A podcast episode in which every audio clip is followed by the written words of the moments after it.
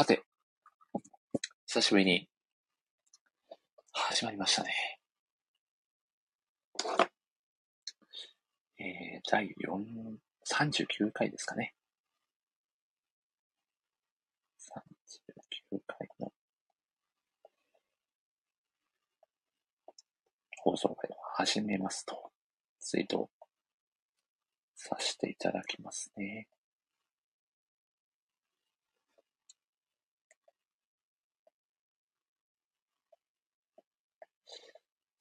さてさて。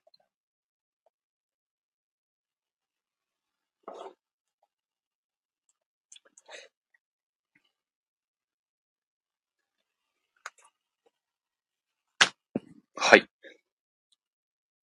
今ですね、ツイートさせて、えー、いただき。お、ミッチーさん、お、杉浦さんも、こんばんは。いやー、早速、ありがとうございます。お早いですね、お二方。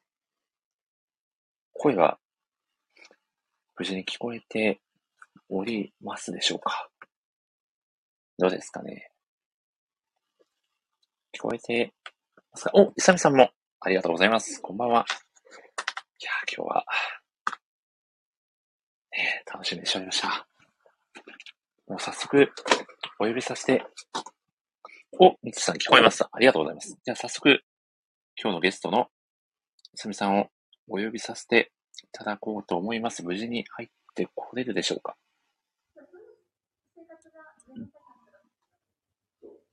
あ、こんばんは。お、サムさん、こんばんは。はい。こんばんは。入れましたか？はい、無事に入れております。ありがとうございます。います。いやー、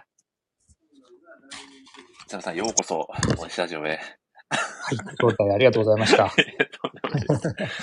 いやー、嬉しいですね。いや、こちらこそです。こんな、いやー、いただきまして。いやとんでもないです。いや、ーちなみに、イサミさん、あのー、あ、ちなみに、イサミさんの声は、ミッチーさん、杉浦さん、聞こえていますかね？どうでしょうか？あ、杉浦さんが拍手を送ってくださってます、イサミさん。ありがとうございます。いやー、嬉しいですね。や、ちなみに。声の大きさとかは大丈夫ですかね。どうですかねバッチリ。あ、聞こえてますということで。よかったです、よかったです。いやー、いさみさん、ちなみに、はい。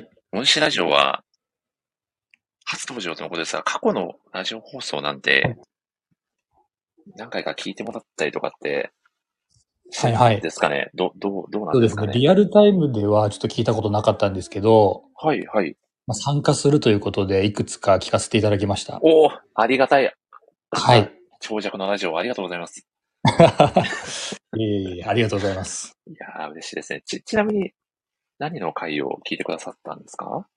えっと、六道。あ、六道闘争記。はいはいはい。先生の六道闘争記回を聞いてくださったんです。あありがたい。ちゃんめいさんのゲスト会の、あ、そうですね、そうですね。はい、はい。はい。とか、あと、さよならフットボールとかですかね。ああ、いいですね。大好物さん、江口さんが出てくださった回ですね。おお、はい、いや、ありがとうございます。ど、ど、どうですか？こう、ラジオを聞いていただいて、どんな印象でしたか？なんか本当ラジオ聞いてる感覚で。本当ですか、はい、ありがたい、ありがたい感想ですね。嬉しいですね。最適というか。いや、嬉しいですね。心地よかったです。いやそう言っていただけると、めちゃくちゃ幸せですね。今日は。もうそれぐらいの、はい、配信になれるように。今日はイサミさんがね、はい、お届けする側にね、回ってくださるということで、はいはい、非常に楽しみにしておりましたので、スキルさんがつまりラジオ以上にラジオという素敵なコメントをしていや、間違いないです、本当に。間違いないですよ。ね、しかも、はい、ね、なかなかこう、好きな漫画をあれだけ長尺で語る場所もね、はいはい、大人になるとなかなか正直なかったりするんじゃないかなと。ないですね。いや、ですよね。なので、今日はイサミさんも、熱く、もう時間気にせず、長尺で語っていただければと思いますので。ありがとうございます。はい、一つよろしくお願いします。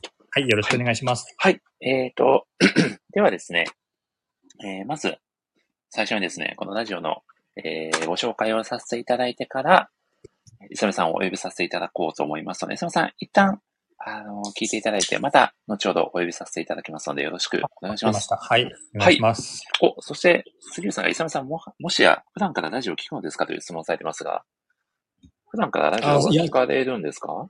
まあ、ヘビーなラジオユーザーではないとは思いますけど。はいはい。たまに、はい。あ、なるほど。でも、そんな、ね、ラジオ聞いてくださって、イサムさんからしてもラジオ以上にラジオだという。はいはい。はい、本当ということで、お墨付きをいただいたということで、ありがとうございます。ありがとうございます。今日もね、今日もね、頑張ってお届けしていこうと思いますので、ではまた、磯目さん、後ほどよろしくお願いします。はい、わかりました、はい。お願いします。はい、はい、お願いします。ということでですね、何気に本放送会がかなり久しぶりということで、若干緊張しておりますが、ね、えー、勉強お届けをさせていただきます。はい、えー、全国1億2538万人の漫画好きの皆様、こんばんは。このラジオは、夢見るように漫画を読みたい、えー、窓際寝言ライターをさせていただいている私も西が、漫画大好きなライターさんや漫画つながりのお友達の方をゲストにお招きして、ただただ好きな漫画の話をするという、もはやライターがライティングそっちのけで好きな漫画をネタバレ上等で語り尽くすタイプのラジオ番組です。改めてご挨拶をさせていただきます。漫画ライター歴約2年と10ヶ月。四国は愛媛県の片隅で漫画をいい感じの低音ボイスで語るタイプのライターこと、森下申します。好きな楽曲は、灘早々です。灘早々といえば、沖縄県石垣市出身の夏川りみさんの印象が強いと思いますが、もともとは森山良子さん作詞、ビギンさんが作曲を手掛けた楽曲です。えー、曲のタイトルである、七早々とは、沖縄の言葉で、涙がポロポロこぼれ落ちるを意味するそうです。こちらがですね、第44回日本レコード大賞で金賞受賞。オリコン2004年間カラオケリクエスト回数第1位など、まさにそうそうたる実績を誇ります。これはですね、もはや古いアルバムをめくりながら、ありがとうとつぶやきたくなること、受け合いですよね。そしてですね、まあ、最近、この前工場のくだりがあまり長すぎるので、長々喋ってる暇があったら、早々にゲストに登場してもらった方がぶっちゃけ僕らの寿命もエルフの10分の1もないわけですので、そろそろ登場していただこうと思います。ちなみにですね、おそらく菜食主義だと思われるエルフやエルフの方におすすめの愛媛県のおすすめランチスポットが 1g でも多くのお野菜をのこだわりでおなじみのお野菜食堂ソーソーです。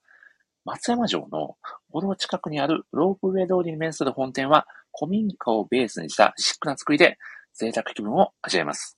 まあ、もし愛媛県松山市に来ないケアでは早々にソースを予約しておかないと開店早々にソードアウトしてしまう可能性が相当あるのでお気をつけくださいね。と、まあですね、まあ、そんな僕の奈早々から早々に方向転換してしまった想像以上に想像しい前工場さておき、早速、今回のゲストをご紹介させていただきましょう。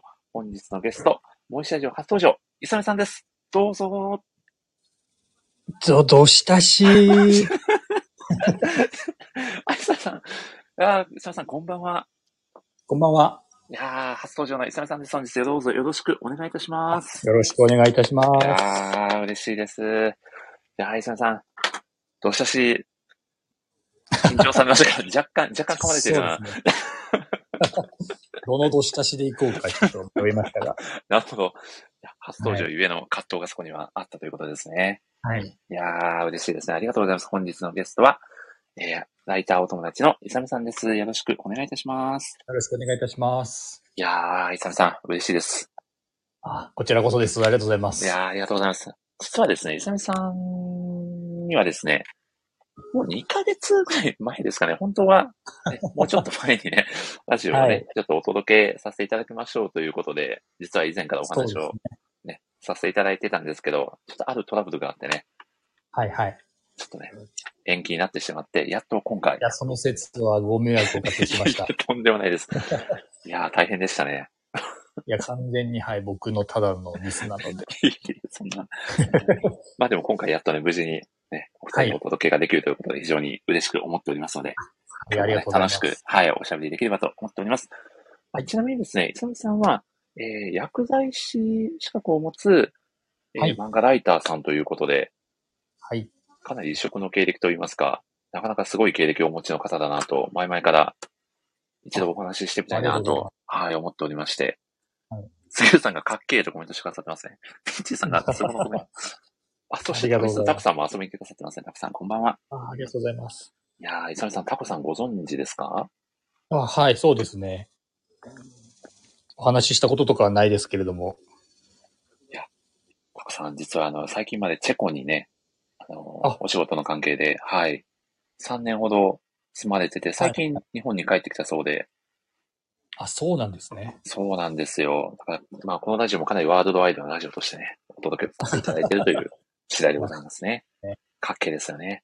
はい、ちなみに、今も薬剤師さんとして活躍をされているっていう感じなんですかね？あ、えっとですね、薬剤師をやったんですけれども、はい、本当最近1ヶ月ぐらい前に、転職をしまして、あ、そうなんですね。おめで,、おめでとうございます。はい。あ、ありがとうございます。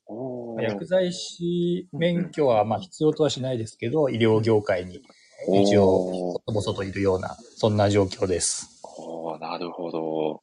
はい。これ転職のきっかけとかのお話って聞かせてもらったりしてもいいもんなんですか？話もしてもいい感じなんですか？あ、もちろんもちろん今日はイサミさんがゲストなんで、ぜひ差し支えない範囲でお話しいただけると嬉しいです。そうですね。まあ、薬剤師で僕病院で働いてたんですね。なるほど。病院薬剤師、アンサングシンデレラ的な感じですね。いや、さすが漫画にすぐ繋がりますね。いや、いやまさにあの、そうなんですよ。実はもう、今回でもね、アンサングシンデレラも候補に上がってたぐらいですもんね。お話しさせていただこうと考えてる作品で。はい。それもかなり熱く語れたところでしたけれども。まさに現場の声をね、お話しできるようなポジションですもんね、サミさんだと。リアルアンさんがシンデレラと杉浦さんが、確かに、シンデレラなのか問題はちょっと発生しますが、確かにそうですね。そうですね。シンデレラではないですけど、まあ、アンサングな立ち位置で。身内にもインナー薬剤師さんが杉浦さんおられるそうで、かなりお仕事が大変だったんですか？ああ、いや、まさにその、杉浦さんの大変そうっていうところもあるんですけど、はいうんうん、夜勤とかあるんですね。ああ、なるほど。はい、実際にアンサングシンデレラの中でも、まあ、その時は、あれですかね、ドラッグストアで働かれている調剤の、はいはいはい。ね、薬剤師さんの、あの、お話もあったかと思うんですけど、なかなかこう、勤務時間もね、夜勤もあれば、滅勤もあれば、なかなかこう、体力的にもかなり大変なのかなっていうのはすごく感じてましたが、結構そういったところも一つ理由に。はいはい、その辺の感じを、ちょっと、まあ、今後のことも考えて、少し働き方改革をしてみようかなっていうところで、転職に踏み切りましたね。なるほど、なるほど。はい、いやじゃあまだ転職されてそほとんど日は経ってない感じで、全く、そうです、まあ、同じ医療関係とは言ってもかなりね、大変なんじゃないですか、今は。まあ、徐々に慣れてるとこですね。本当1ヶ月半ぐらいですかね。5月からなんで。んなるほど、なるほど。4月か。はい。わあ、でもそんな、ね、お忙しい中で、ラジオに来てくださってありがとうございます。あありがとうございます。こちらこそ。いやー、嬉しいですね。あ、せっかくなんで僕もちょっとイサミさんのですね、軽くご紹介をさせていただきたいなと思いまして、はい、これまでにイサミさんが書かれた記事をですね、いくつかご紹介をさせていただきたいなと。はい。思っております。まずですね、一つ目が、これはですね、えー、ちなみさんが、えー、漫画ライター、あるのライターさんとして初めて書かれた記事ですかね。満州アヘンスクワット。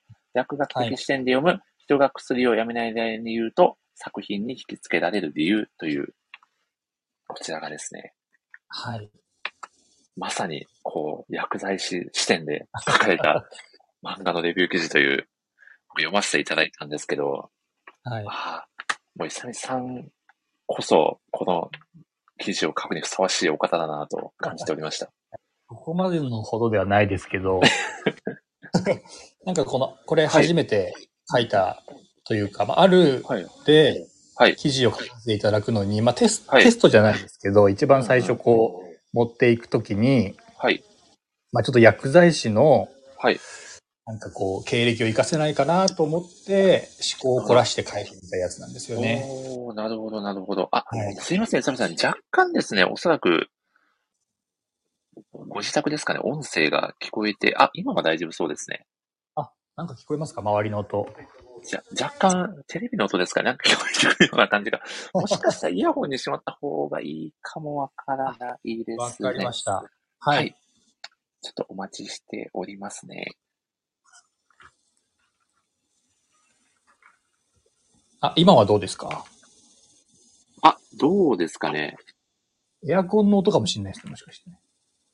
あ、今、あ、今大丈夫そうですね。いいい感じだと、はい、思います。はい、声も普通に聞こえております。ありがとうございます。はい、ありがとうございます。ちなみに、その、ちなみさんが漫画ライターを目指そうと思われたきっかけのお話も踏まえて、ぜひお話聞かせていただけると嬉しいなと思うのですが。はい。ありがとうございます。なんか、はい、小さい頃から漫画はよく読んでて、その、漫画自体はすごい好きなんですね。で、まあ、いろいろ、いろんな、その、ウェブでいろんな記事読めるじゃないですか。ああ、読みます、うんうん。はいはい。で、漫画に関する記事とかも結構読んでたんですけど、はい。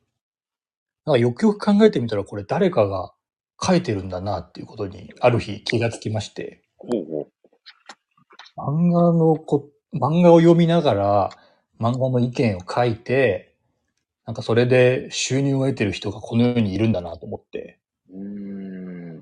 すごい楽しそうなのかなと思って始めたのがきっかけでした。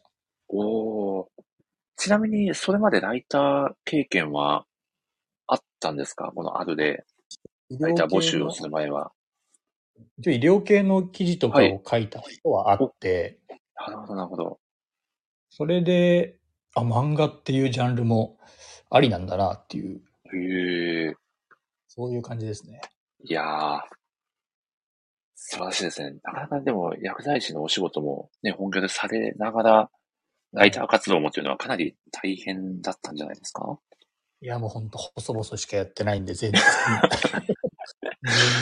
いやいや、今、主戦場でやってる方々に比べたらまだまだなんで。いやー、いや、でもそれでもこう挑戦ね、しようと思って、ね、チャレンジされてるっていうのは本当すごいことだなと感じます。はい。ちなみに、この満州アヘンスクワットのレビュー記事の中で、はい。アヘンに含まれるアルカロイドは20種類以上と言われ、その中でもモルフィンは特に中毒性の高いうんって書かれてるじゃないですか、伊佐さん。これは、これはもう実際もう前知識としてあったということですか？実際調べられたというよりはもう。まあそうで、ある程度は、はい。お すごい。一応、まあ確実に、にするために調べてはいますけど、はあ、なるほど。すごいな。いや、なので、こう、おそらく、この、薬の知識がないライターさん書かれるよりも、より、こう、深く切り込んだ切り口のレビューになっているのかなと感じましたね。ええもう、初作品なんで、まだまだですけど、はい、そう言っていただけるとありがたいです。いや、ちなみに初めてこの漫画のレビュー記事が載った時のお気持ちっていかがでした、はいいや、あのですね、意外とこうなんか、はい。冷静というか。あ、そうだったんですね。乗ってるみたいな、そんな感じでしたね。えー、あ、すごいですね。さすが乗るの？みたいな。ええー。でした。いや、すごい。そうですね。やっぱり医療現場で働かれてから、いつ何時でも冷静にみたいな気持ちが働いてるのかもしれないですね。そう、そうだ、そうだ、ね。はい、いやすごい。いや貴重なお話、ありがとうございます。ありがとうございます。いやそしてですね、二つ目にご紹介をさせていただきたい記事がですね、こちらが、えー、先ほど少しお話にも上がっていた医療系のメディアですね、メリッコっていう、ね、はい、えー、医療メディアの、えー、中で、久美さんが、え書かれている、え記事がですね、薬剤師の整理力。まあ、整理整頓の整理ですね。この記事を僕、ちょっと目ざとく見つけましてですね。ぜひ、ぜひちょっとフューチャーさせていただきたいなと思いまして、はい、ちなみにこのメリッコというメディアはどういうこのメディアなのか教えていただいてもよろしいでしょうか？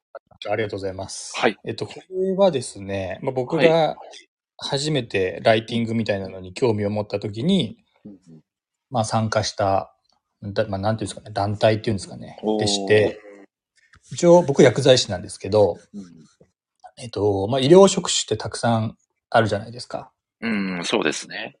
保師さんとか、あの、理学療法士さんですとか結構いるんですけど、そういった方々が集まって、まあ、多職種連携ってこう医療現場でよく言うんですけど、そういったのをフィーチャーして、ちょっと世の中にいろいろと発信をしていきたいなっていう、まあ、団体みたいな感じで、そこで、はい、そこにちょっと参加させてもらってて、まあ、その中で一つ書いたやつになってますね。と、いや、すごい。ちなみにこの薬剤師の整理力という記事の中では、薬剤師さんにとってこう重要なスキル。はいはい。イサミさんが掲げられているものが整理力。あ、そうですね。一応個人、完全に個人。完全に個人的な。おお。お、ミッチーさんがヤンマガのレビューを書くときに、イサミさんのマンスクレビュー読み込みましたと。いや、本当ですか？おすいません、ありがとうございます。大したこと書いてなかったと思いますけど。ありがとうございます。影響を与えているという、いや、素晴らしいですね。いや、影響を与えてもらってるのはこちらですよ。いや、素晴らしい。ここでもね、ライターさん同士の素敵な関係性がね、出来上がってて、いい話ですね。ちなみに、まあ、整理力ってこう、まあ、お仕事の中ではかなり、この、まあ、薬剤師に限らず、すごく重要なスキルなのではないかなと、はい、はい、感じてるんですけど、磯見さんがその整理力を特にこう、強く、こう、重要視されている、まあ、理由、まあ、記事の、えー、に書かれているところを踏まえて、ぜひ、お話ししていただきたいなと。はい。あ、わかりました。なんかこれは多分、性格的な意味もあると思うんですけど、はい。なんかこう、物理的に整頓ができてないと、頭がすごいごちゃごちゃしちゃうんですよね、僕。ああ、なるほど、なるほど。はい。なので、なんかこう、頭の中でいろいろ完結できるタイプの人っていると思うんですけど、僕はなんかこう、視覚的にしっかりと整理をしていくことで、頭もきちんと整理できていくので、そういった意味で、うん、そうですね。整理整頓ができてると、いろいろとアウトプットが、あの、やりやすいなっていうところで、今回、えー、今回っていうか、まあ、このレビューではフォーカスしたっていうところですね。おの定期的に薬剤師さんだと、棚卸しのね、業務が発生したり、はい、ちょうどアンサングシンデーラでもそういうエピソードも書かれていたかと、ありましたかね。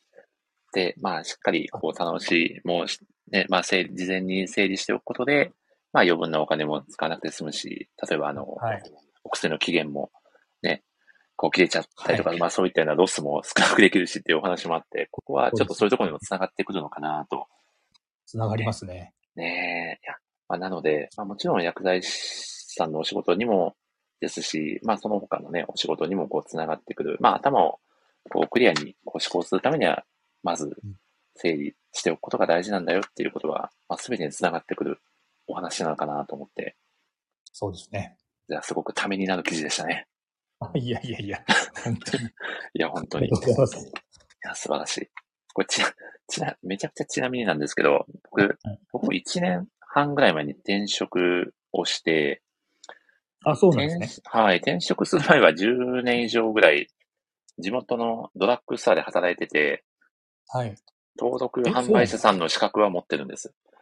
え、そうなんですか全然聞いてないです、それ。こう、なんすか、超、超、超、なんちゃって医療従事者みたいな感じですかね。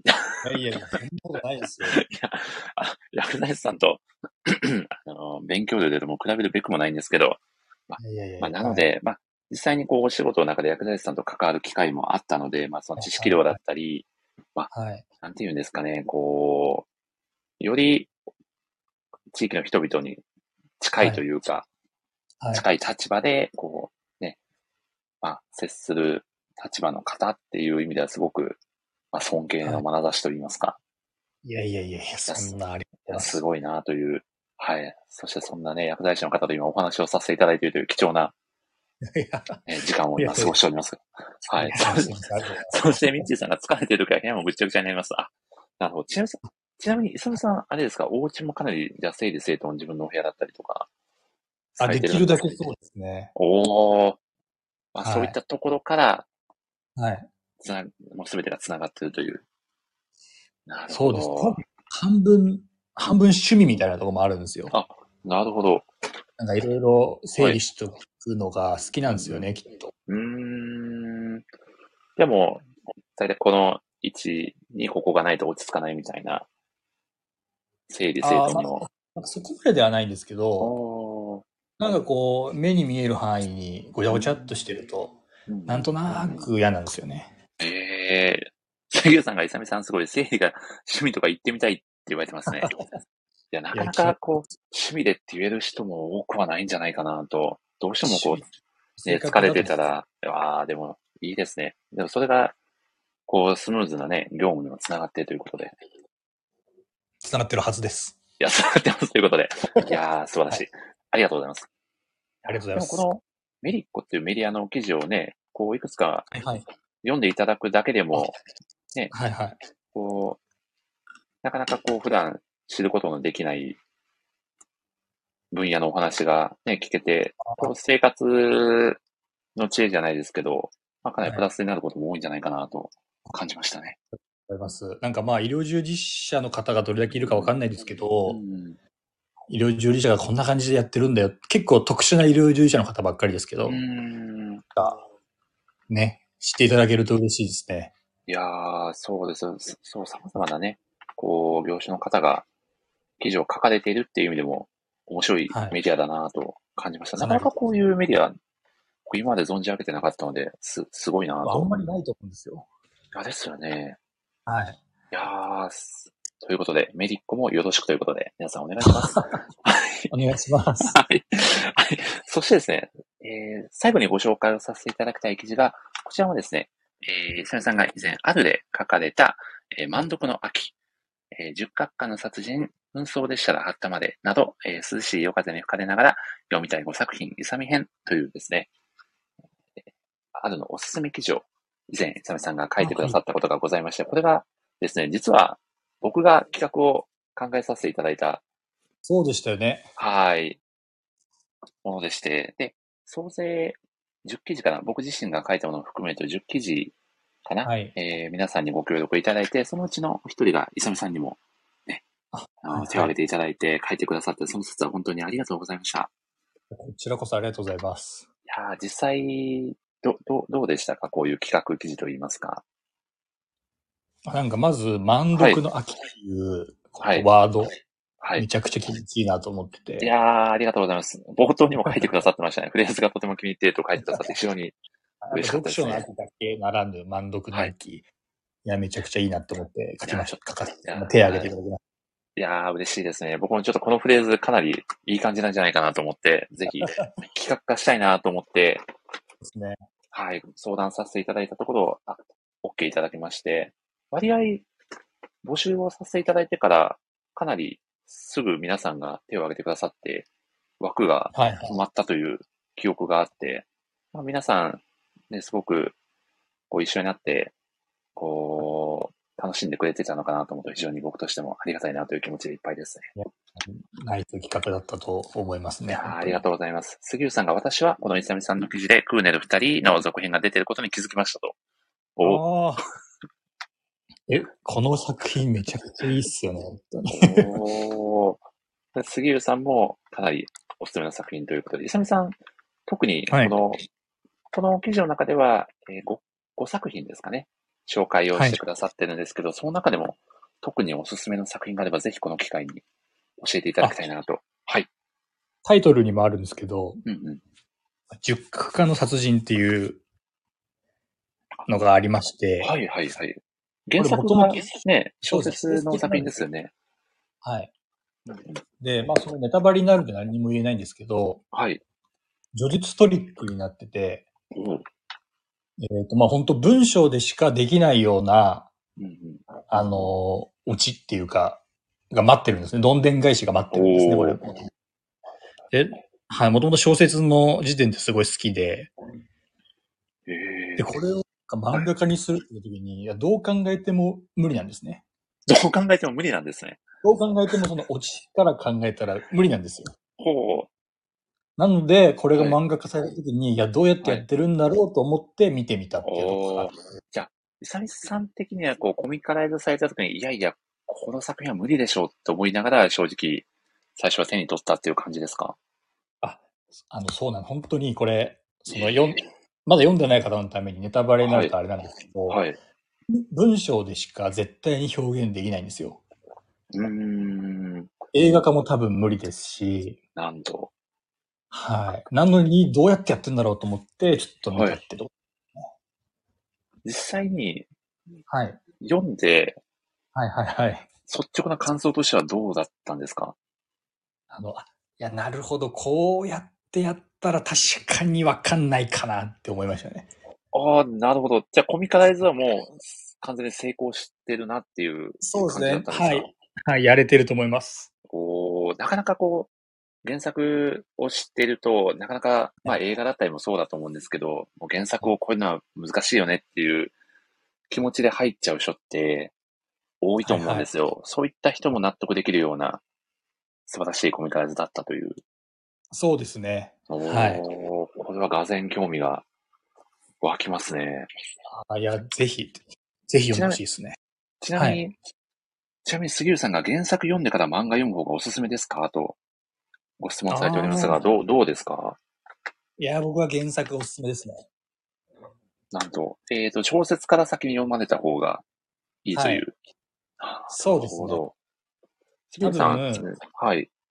その、まあ、僕と同じ経過をたどるというか、多分小説を読み終わったら、漫画家なんと絶対に無理だっていうふうに、皆さん絶対思うんですよ。でも、その無理だっていう気持ちから入って、はい。どうやってやったんだろうってところに注目してみてもらえると、また一味違った面白さになるんじゃないかなっていう。なるほど。そういう意味では、まず原作をしっかりと読んでから、はい、漫画の方に手を出すのがおすすめですよということですね。そうですね。個人的におすすめです。お杉さん、いさみさんが漫画の読み方を処方してくださいましたよ。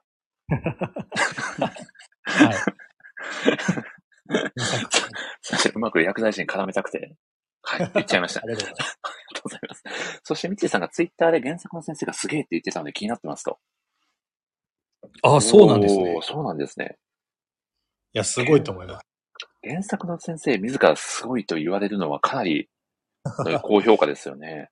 そうですね。原作の先生結構ツイッターやられてる方なんで。いや、これはかなり、いや、かなり興味が湧きましたね。ぜひぜひ。ちなみに、この、えー、万読の秋企画の作品、はい、最初に皆さんが作品出してくださった時にも誰一人被ら、被らなかったんですよね。それぞれのライターさんの色がそういうところにもしっかり出てるのかなと感じまして。確かに被ってないのはすごいですね。ですよね。いや、なので、はい、いや、本当に、いさみさんはイサミさんならではのこう切り口で、ね、作品を紹介されてて、まあそういうコライターさんのそれぞれのこう個性が出てたのも、すごく企画としても良かったのかなと感じますね。いや、絶対良かったです。楽しかったです。はい、こう杉谷さんの、ああ、ぷいぷいモノカー好きのというのはどどういうことですかね、これは。あの、多分ツイッターを見ていただくと、はい、そういう感想になると思うんですけど、はい。モル、何ですかね、モルカーっていうなんかハムスターみたいなキャラクター、何ですかね、あれよくわかんないんですけど、よくわかんない。それの、はい、それのことを結構アップされてる方なんですよね。はい。ぷいぷいモルカー好きなんですね。多分そうです。詳しくわかんないですけど。なるほどですね。ぷいぷいモルカー可愛いですか？と、みつさんが補足コメント。なるほど。ぷいぷいモルカーが可愛いということはね、しっかり認識できましたね。そうですね。あ、大御所そうですね。うん、大御所なのにぷいぷいモルカー推しなんですね。なるほど。まあ、そこ、そういうギャップもね、ファンとしては嬉しいかもしれないですね。いやー、いいですね。これせっかくなんで、すみません、もう一作ぐらいぜひご紹介で、できそうでしたらぜひお願いしたいですね。あの、満読の作品からってことですよね。あ、そうですね、ぜひ。はい。そしたらさっきちょっとちらっと出てきましたけど、うんうん、あの、クーネル二人、住む二人の続編を確か紹介させてもらってて、はいはい。これもともとその続編の前の作品が結構好きで、あの、普通に読んでたんですけど、それが急に続編が出ていて、はい、あの、はい、それもすぐ手に取っちゃったような作品でしたね。これはこう、ご夫婦のお話なんですかね？あ、続編はそうなんですよね。あ、なるほど。じゃあ、え前作は？まだお付き合いされてる段階？前作はですね、結構長いこと付き合ってる二人なんですよ。10年以上とか。ああ、なるほど、なるほど。やってて、結婚してもいいはずなのにしてないみたいな感じのうんうん二人の距離感をこう描いてた作品で。それが続編ではまあ結婚して夫婦になったパターンの、えっ、と、まあ二人のことが書かれてて、続編でこう、夫婦になったからこそのこう、リアルな様々な問題と向かい合っていくっていうようなエピソードが描かれるんですね。そうですね。で、この作品の個人的に好きなとこは、うんうん。えっ、と、まあ、同じ出来事を、はい。の話で、あの、男目線と女目線でこう書いていくんですよ。なるほど。あ、それ面白いですね。どちらか片方だけの視点じゃなくて、それぞれの視点はいを見ることができるっていう。そうです。なんで、このシーンで、実はこっちこう思ってたんだみたいな、はい。そういう言い方ができて、そこが面白いな。なるほど。あ、じゃあもう、例えばこう男性が手に取っても女性が手に取っても、まあどちらの視点でも、こうより深く考えることができて、そうですね、できると思います。品に深みにはまれるっていうようなところが魅力という。いや、めちゃくちゃ、ね。めちゃくちゃ読みたくなりましたね。前作から読んでいただくと、はい、関数も全然少ないんで、5巻ぐらいだと思うんであ、そうですね。じゃあ、もう全然集めやすい作品ですね。そうなんですよ。いやー、素晴らしいですね。ありがとうございます。いや、そんなわけで、いつみさんの、ね、これまで書かれてきた記事をご紹介させていただきました。ありがとうございます。ありがとうございます。今はね、えー毎週、えー漫画メディア、寝言の方で、週刊少年ジャンプのレビュー記事もね、書かれているということで、い、やー、完全にそうですけどね。でも毎週じゃあジャンプも愛読されているということですね。はい。ジャンプはもう、愛読ですね。おー、じゃあもうかなり、じゃあ長年にわたり愛読されている感じですか？そうです。まあな、そうですね。おー、いいですね。毎週のレビュー記事もね、引き続き楽しみにしておりますので。ありがとうございます。はい。ではですね、すみません、そうそうですね。はい。じゃあここでですね、突然のおはがきコーナーに入ろうかなと思いまして、はい。何ぞやという話ですが、実はですね、あと今回、薬剤師資格を持つイサミさん宛てにですね、おはがきが届いておりまして、ある方から。そうなんですか？はい。はい。はい。あ、でもこれあれですね。ちょっと今回やる作品のタイトルを発表してからお話しさせていただいた方が良さげなエピソードだったので、もうちょっと後にしましょう。もうちょっと後にさ語らせていただきます。はい。後ほどお楽しみということで、はい。このラジオ、なぜかですね、時々おはがきが来るという特殊な、そうなんですか。一体どこから送ってくるのかという、はい、杉浦さんが薬の問い合わせという、その可能性はありますね。お答えできる範囲で。リアルにお答えしていただける可能性ありますが、いや、ということでですね、伊佐美さん、例によってですね、もう38分経ってしまっておりますが、あ、そうそうですね。このラジオのですね、本来のテーマに、お、そして宮尾さんが来てくださいました。宮尾さん、こんばんは。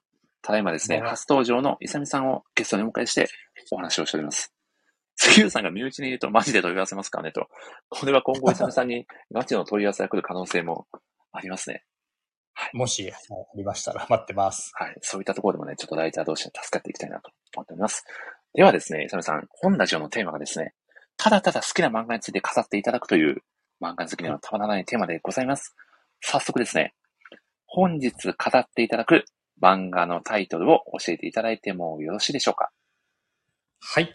はいえっと本日語らせていただこうと思っているのは、まあ、冒頭でかなりいろいろダジャレを混じらせていただきましたけども、あの、早々のフリーレンをは ピックアップさせていただきました。ソルトダーク はい。これ、本当は作品をね、読んだことない人からすると何のこっちゃという話ですがね。これはですね、まあちょっと軽く解説をさせていただくとですね、はい。ゾルトダークというのはですね、腐敗の剣道、クワードが開発したあらゆる防御魔法と魔法体制を貫く必殺の魔法、まあ俗に言う人を殺す魔法ですね。はいのことをですね、ゾルトダークと言いますということで。はい。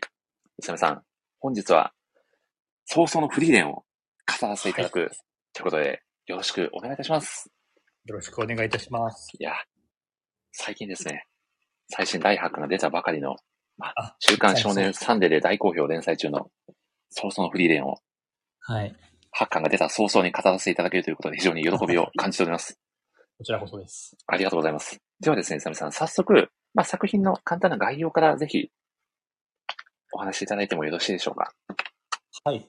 はい、お願いいたします。えー、はい。えっ、と、まあ、概要ですけれども、うんうんまあ、漫画大賞を受賞されているほどなので、はい。説明するまでもないかもしれないんですが、まあ、一応、あの、この話の概要を話させていただくと、結構珍しいタイプの、あの、漫画で、悪の魔王を討伐した勇者一行の、まあ、後日談っていうのを、まあ、テーマにしたファンタジー漫画かなというところです。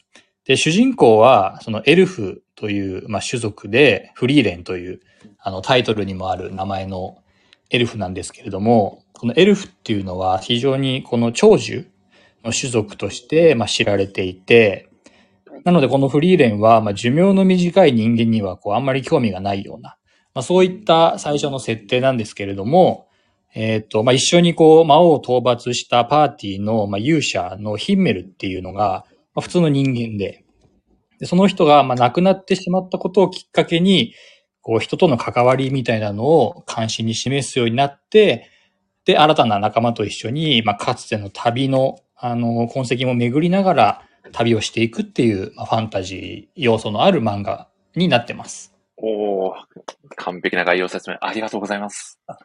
ありがとうございます。いやー、素晴らしいですね。いや、もう、作品が発表になった当初から、まあ、かなり話題になっていたのかなと感じておりますが。ですね。はい。まあ、かなりね、ライターさんの中でも、ね、好きな作品に挙げられる方も多いんじゃないかなという作品ですよね。本当になんか多分、クロート好みな感じなので。うん、確かに確かに。逆に恥ずかしいぐらいなんですけど。いや、そう、久々さん一押しの作品ということで今日はね、ぜひ魅力だったりを熱く語っていただければと思いますので、よろしくお願いいたします。お願いいたします。はい。ではですね、まあ、早速なんですけど、イサムさんが感じられている早々のフリーレンの、まあ、一番の魅力をぜひ語っていただきたいです。あはい、わかりました。えっ、ー、と、はい、一番の魅力は、まあ、ちょっとなんか今風に言うとすごいエモさがあるなっていうふうに思ってて、まあ、ここが好きなんですよね。なるほど。いや、わかりますね。わかりますよね。わかります。何ですかね、この、どこかこう、物悲しさを感じるような、あ、そうですね。ねえ、哀愁を感じるような作風って、なかなかこう、習慣のこう少年誌でやる作風としては珍しいのかなっていうのはすごく感じますね。そうですね。なんかこの作品が、なんだろう、エモさを出せてる一つのなんか、理由というか、で思うのが、はい。漫画ならではのやっぱり絵で絵だけのコマっていうのがめちゃくちゃ多いんですよね。うーん。コマというか。で、例えばこのなんか冒険の途中のこうシーンをこうもう、ま、見開き1ページ丸々セリフがない状態で小回りだけでこうていくっていうようななんかそういったところがまあ、エモさの表現につながってんのかなっていうふうに、ちょっと個人的には感じ。なるほど。いいんですよね、この感じが。ちょっとこう、なんていうんですかね、こう、読者に考える隙間があるというか、行間があるというか。そうですね、めちゃくちゃ漫画ならではだと思うんですけど。うん。うん、ちょっとこういう、なんだろうな、このキャラクター今こういうことを考えてるのかなとか、過去にあったこういう出来事と今をフラッシュバックさせてるのかなみたいなことを読者に想像させる余白がすごくあるなっていうのを感じますね。そうですね。感じますね。いやいいですね。ありがとうございます。いいです。ありがとうございます。いやー、多分もう今日も何回もいいですねって言ってしまいそうですね、これは。口癖のようにね、なって言ってしまうんですよね。いや、ちなみに、イサミさん、この作風、作中でですね、まあ、様々なキャラクターが、はい、まあ、登場するかと思うのですが、一番好きなキャラクターってどなたになりますか？あ、えーとですね。うんうん、まあ、どれが一番好きかって非常に迷うんですけど、うん、まあ、結局フェルンが好きかなっていう。あ、なるほど、フェルンが。フフェルンは、えー、フリーレンのパーティーの、えー、魔法使いの女の子で、まあ、かつてフリーレンと共に、まあ、旅をしていた勇者一行の僧侶のハイターが、はい、まあ、えー、育てていた、まあ、女の子なんですよね。はい、そうです、そうです。まあ、かなりこう、作品の中でも描かれるシーンが多いのかなとは感じておりますが、どういったところに魅力を感じてますか？あのですね、大変申し訳ないんですけど、はい、めちゃくちゃシンプルな理由で、はい。可愛いです。シンプル。シンプルですね。うん、可愛いんですよ。いやー、すごい成分で言うとイブプロフェンしか入ってないぐらいの、そんななんか、めちゃくちゃシンプルな 処方でしたね。いや、ね、ありがとう。断罪でしたね。ありがとうございます。いや、すごい。みちさんが運可愛いと確かに。タコさん間違いないですよ。いや、素晴らしい。共感度マックスですね。結局そういうことですよね。いやー、そうなんですよね。杉浦さんが笑ってますね。ありがとうございます。ま、可愛い。もちろん、見た目も可愛い、お顔も可愛い、わかります。なんか特にこういうシーンで、より、ああ、可愛いなって特に強く感じたっていうの、シーンはございますか？そうですね。えーっと、まあ、これ作品全体にもはい。言えることなんですけど、うん。まあそのセリフがないコマで結構キャラクターの表情をうん。変えているところがいっぱいありまして、うんまあ、フェルンの顔芸がめちゃくちゃ可愛いんですよね。顔芸、ああ、わかりますね。いやーなんだろう、こう、こう、例えばですけど、シュタルクに対してすごく、なんか、下げすむような目で見てる シーンとか。関係性も好きですね。ああ、いいですよね。僕もサインじゃないですけど、何回も心の中でもう付き合っちゃえよって思ったこと何度もあります。それでいいんですよ。いやいやでもあの二人のね、今後の展開もめちゃくちゃ楽しみですよね。それは本当そうですね。ああ、そして、ミッチーさんもコメントしてくださってますけど、フリーレンとセットで可愛い。ああ、確かに。わかりますね。そうですね。いや、フリーレンという、まあ、この物語の主人公が、種族が、まあ、エルフという種族で、めちゃくちゃ寿命が長いんですよね、人間に比べると。ね。まあ、もう、フリーレンからすると、もう10年や20年なんてもう、本当に人間にとっての一瞬のような出来事。はい。なんて言ってるシーンもね、たくさんあるんですけど、まあ、はい、なのに、ちょっとこう、フェルンの方がお姉さんに見えちゃうシーンがいくつもあったりして。ますね、ありますね。そういうちょっと子供っぽいフリーレンと、まあそれをたしなめてるフェルンっていう関係性が見え隠れするコマもすごく愛おしいですよね。愛おしいです、本当に。ああ、そうですよね。かりますね。これはもうちょっとフェルンの話だけであと30分はいけそうな気がしますね。いや、本当に間違いないです。いや、いいですね。これは、その他こう、フェルンのこういうところがいいみたいなのってありますか、泉さん？えっ、ー、と、そしたらさっきのシュタルクとの、はい。訂正のところになるんですけど、あの、誕生日の時にシュタルクがフェルンにブレスレットをプレゼントしてるんですよ。はいはいはい。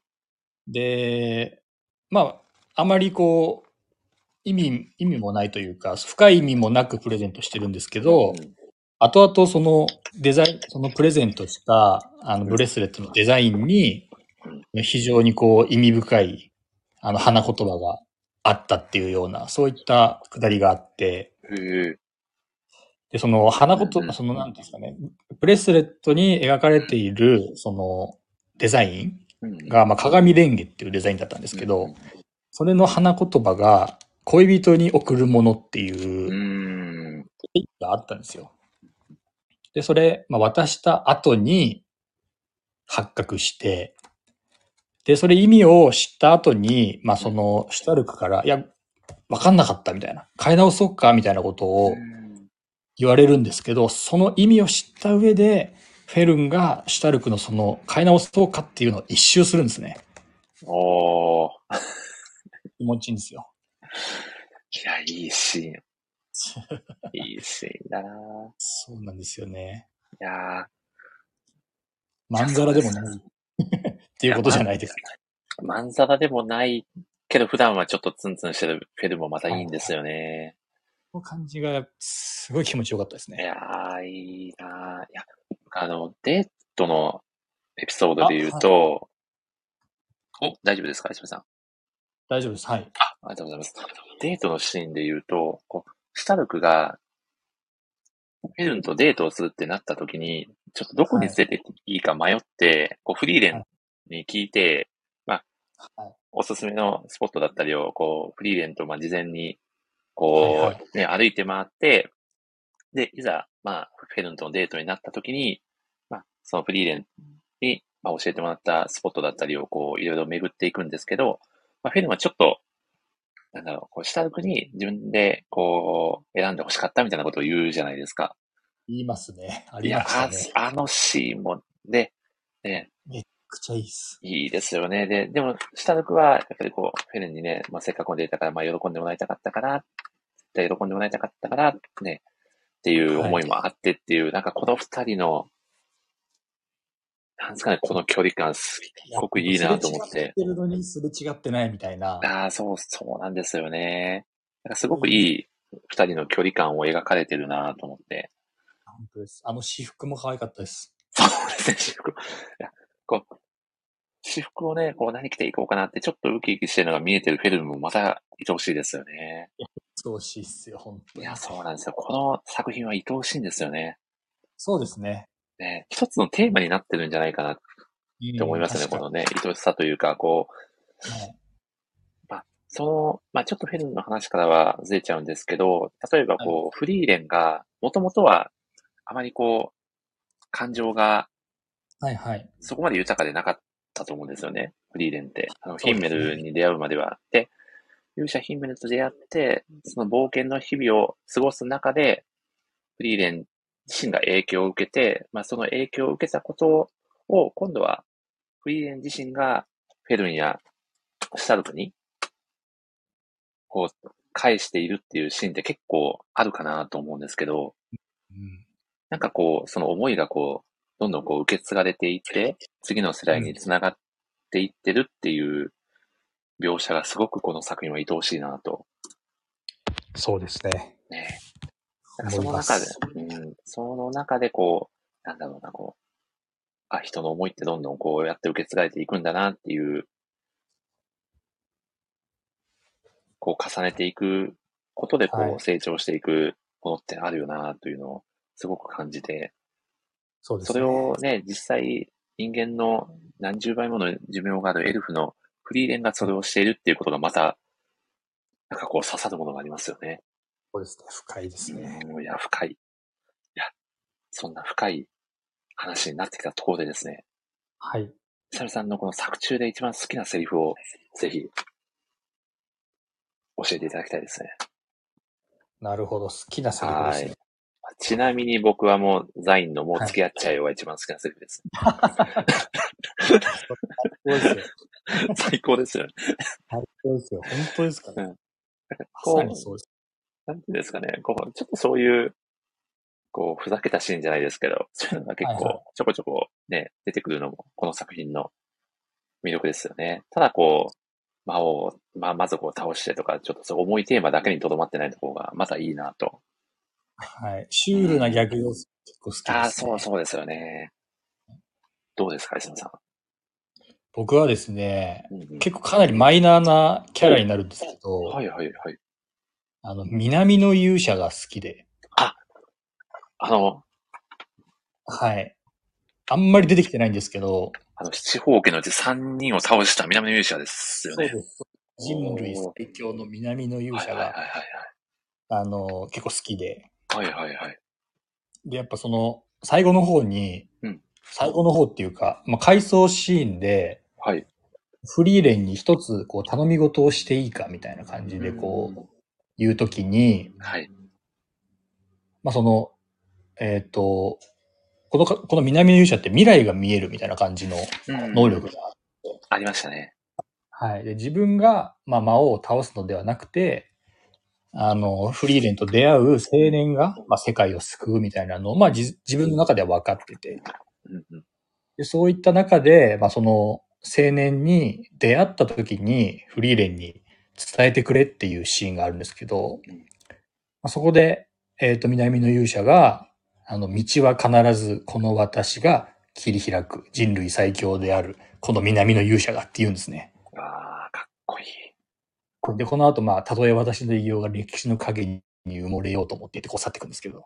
いやこのかっこよさがいいんですよね、南の勇者。ほぼ出てこない。めっちゃかっこいいかったです。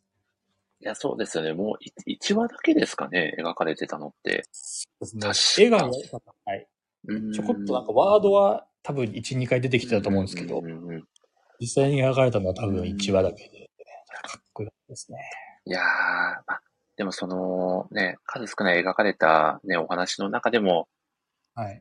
ね、その南の勇者の像を立てて、残された人たちがね、ちゃんとこの南の勇者のことを忘れてなくて、ちゃんと思ってるよっていうエピソードもね、フリーレンが、それとセットで素敵でしたね。ね、伝えてくれてたので、だからそれもそうですね、込みで素敵でしたね。お、そして、タビスタクさんが南の勇者めちゃくちゃかっこいいですね、と。あ、共感してくれる人がいて共感してくださってますね。さすがチェコの勇者、タコさんですね。チェコの勇者。チェコの勇者。かっこいいですね。いやー、最高ですね。はい。いやー、イサムさんありがとうございます。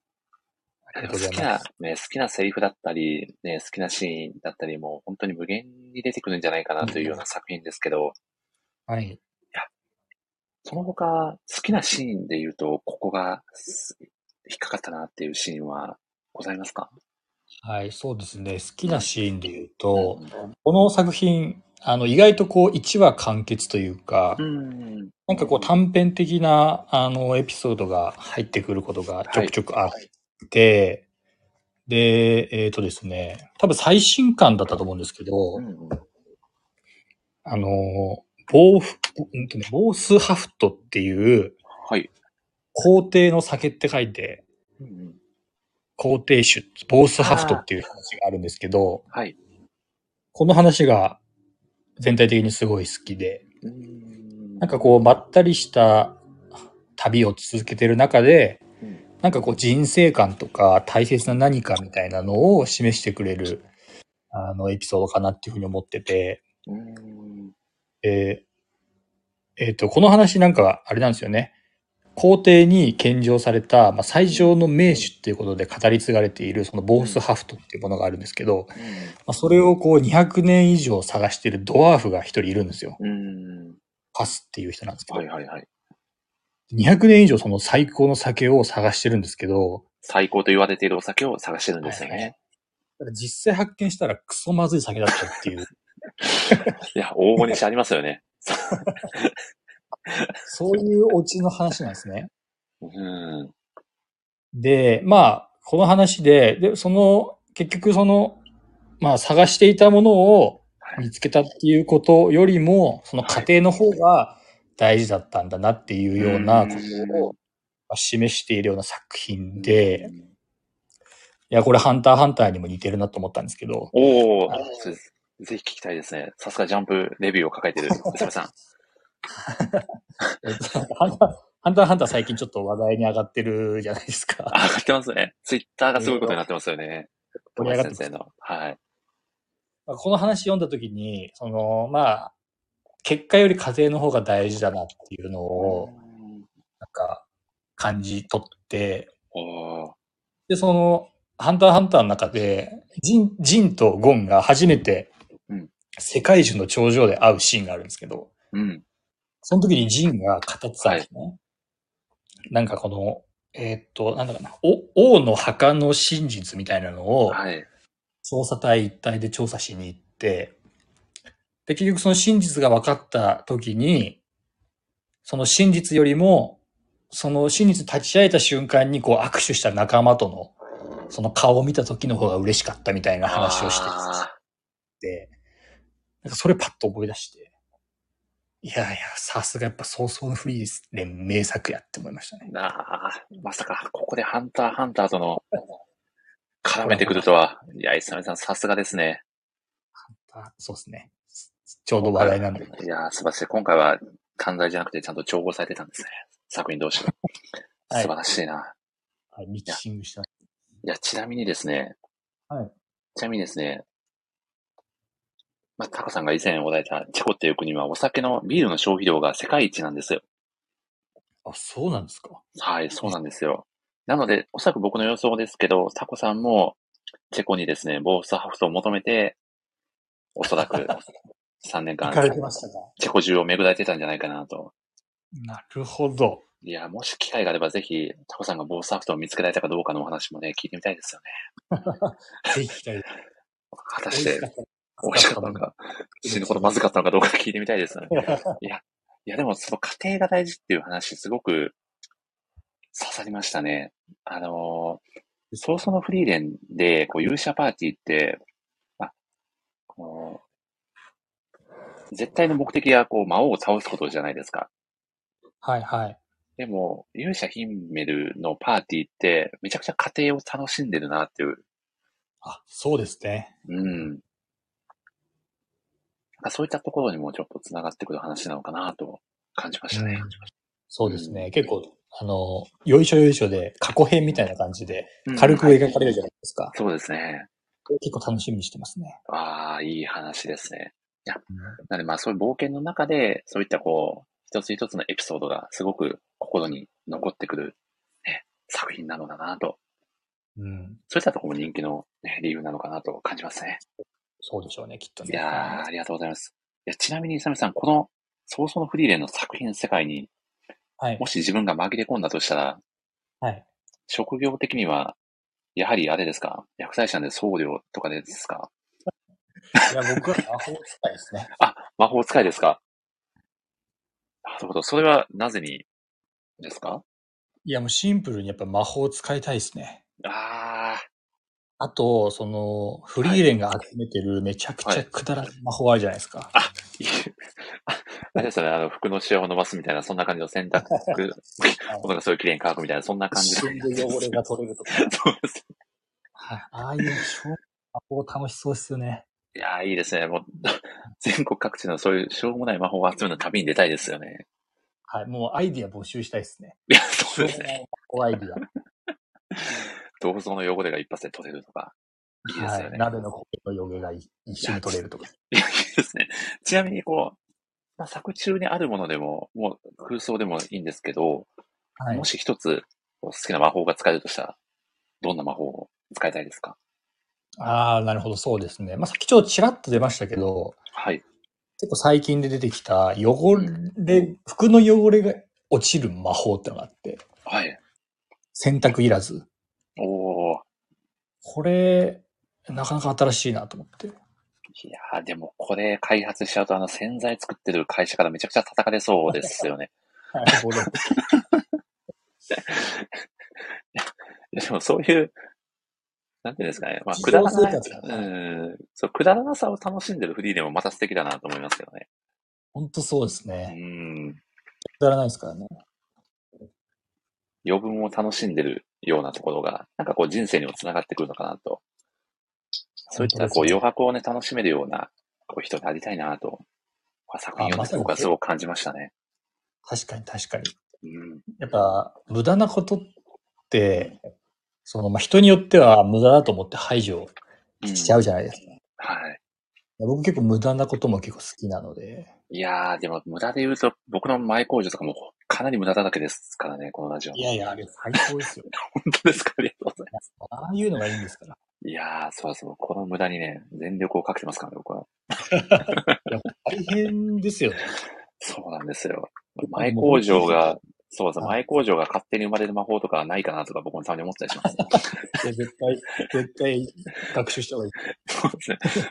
取った方がいいです。そうそう、あんま僕しか使う人いない気もしますけど、いや。いや、そういうのがいいんですよ。いや、ですよね。はい、いやー、いいですね。ありがとうございます。娘さん。そういうのがいいんですよ。めちゃくちゃ面白い話を。いや、そんなわけでそろそろですね、先ほど読み上げようとして、はい、えー、後ほどとお伝えしていたお手紙を、はい、はい、読み上げさせていただこうと思います。こちらはですね、えー、どうなったかなはい。確認できました。こちらはですね、ラジオネーム、特技は手巻き粉文法さんからおはがきをいただいております。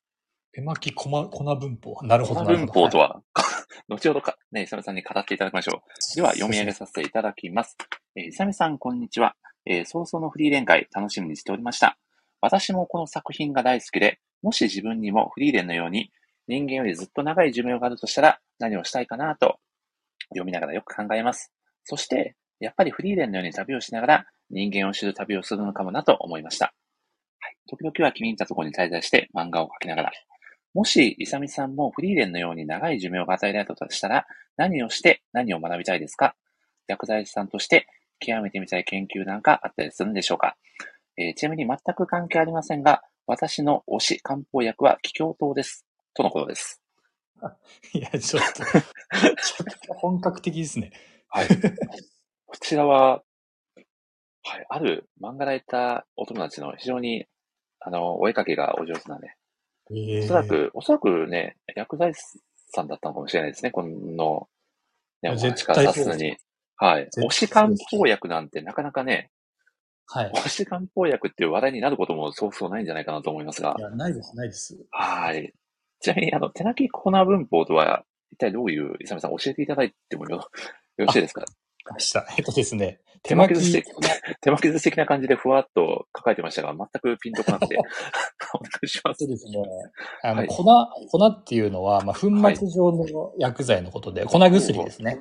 なるほど、なるほど。はい。大人はあんまり飲む機会ないと思いますけど、まあ、子供、小児とかは、うん、あの、錠剤が飲めなかったりするんで、粉薬飲むと思いますし、まあ、もしかしたら、あの、ちっちゃい時飲んだ経験がある方もいるかもしれないんですけど、で、それってこう、まあ、何グラムか測り取ってですね。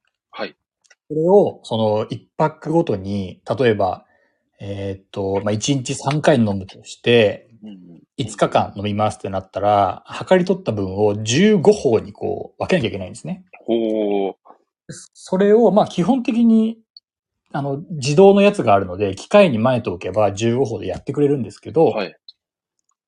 あの、まちっちゃな薬局ですとか、そういった設備がないような施設とかもあるので、はいそういったところは手巻きでやるんですね。へえ。まあ、手巻きでやる際に、まあ、ちょっと、そのラジオネームでどういうのを使われてるかわかんないですけど、まあ、V マスっていうような機械があって、はい。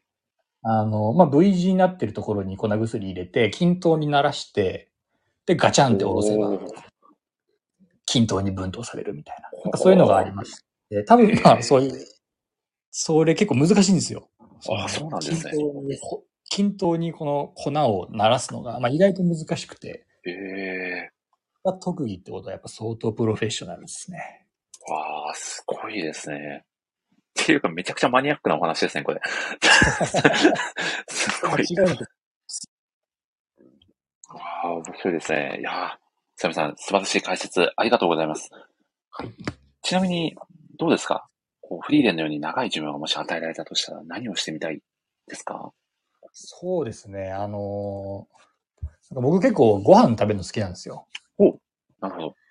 はい。でも、人生、あの、そんな長くないので、1日3食、限られてる食事の日数って結構限られてるじゃないですか。うん、まあそうですよね。あそう、なかなか冒険できなくて。はい。なんで、めちゃくちゃ人生長いなら、めちゃくちゃ変なもの食べてみたいです。おー。いいですね、こう。世界各地を巡って。あ、そうですね。いろんなグルメを。はい。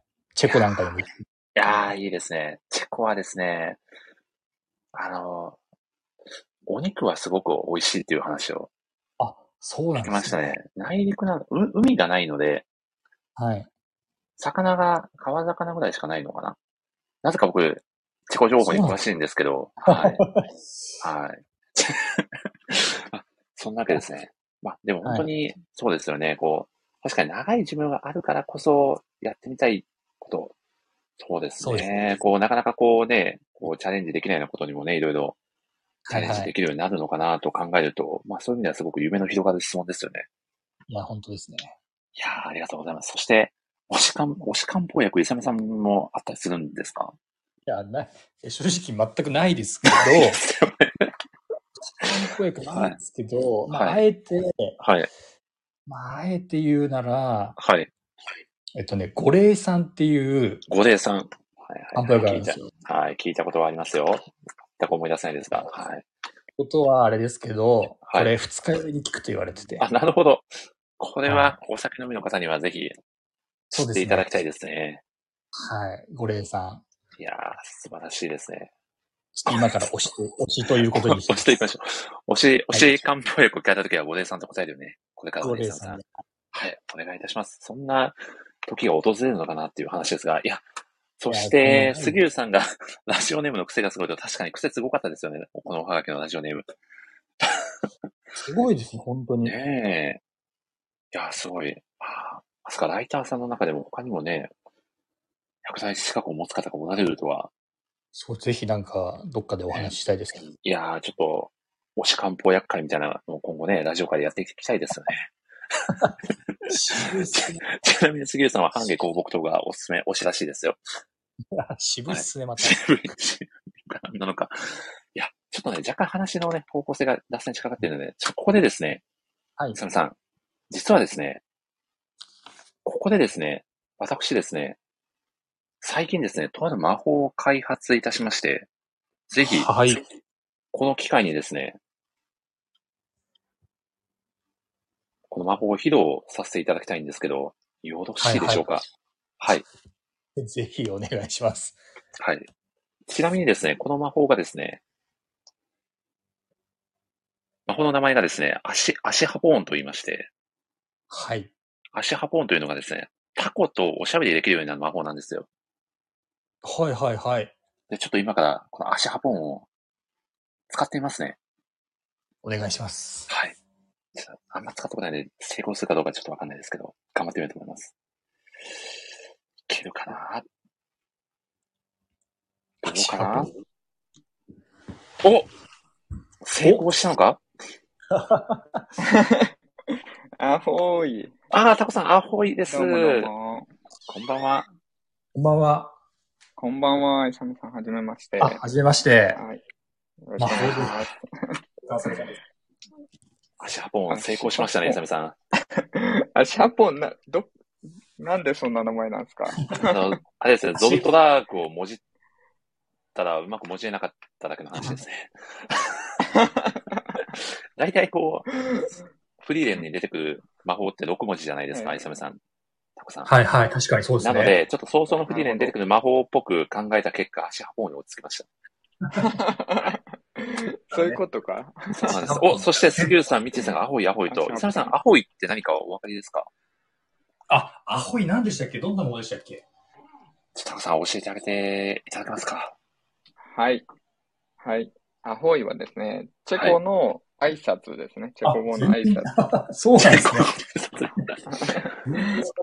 いやハローとか、ハイとか、そういう、とりあえずアホイって言っとけっていう言葉。言っとけっていう。そうですね。そうです。人と会ったらアホイと。はい。ということで、旅数たくさんです。本日どうぞよろしくお願いいたします。お願いします。あ、石原さん、実はですね。はい。旅数たくさんがですね、早々のフリーレンがめちゃくちゃお好きなお方なんですよ。あ、そうなんですね。そうなんですよ。そうですね。めちゃめちゃ好きですね。フリーレンが好きすぎてチェコに行った説もあるぐらいですもんね、たくさん。旅しちゃいましたね、確かに。ですよね。そこまで。早々の旅かもしれないっす。いやー、ちなみに、トコさんは、あの、お酒は見つけられたんですか、チェコで？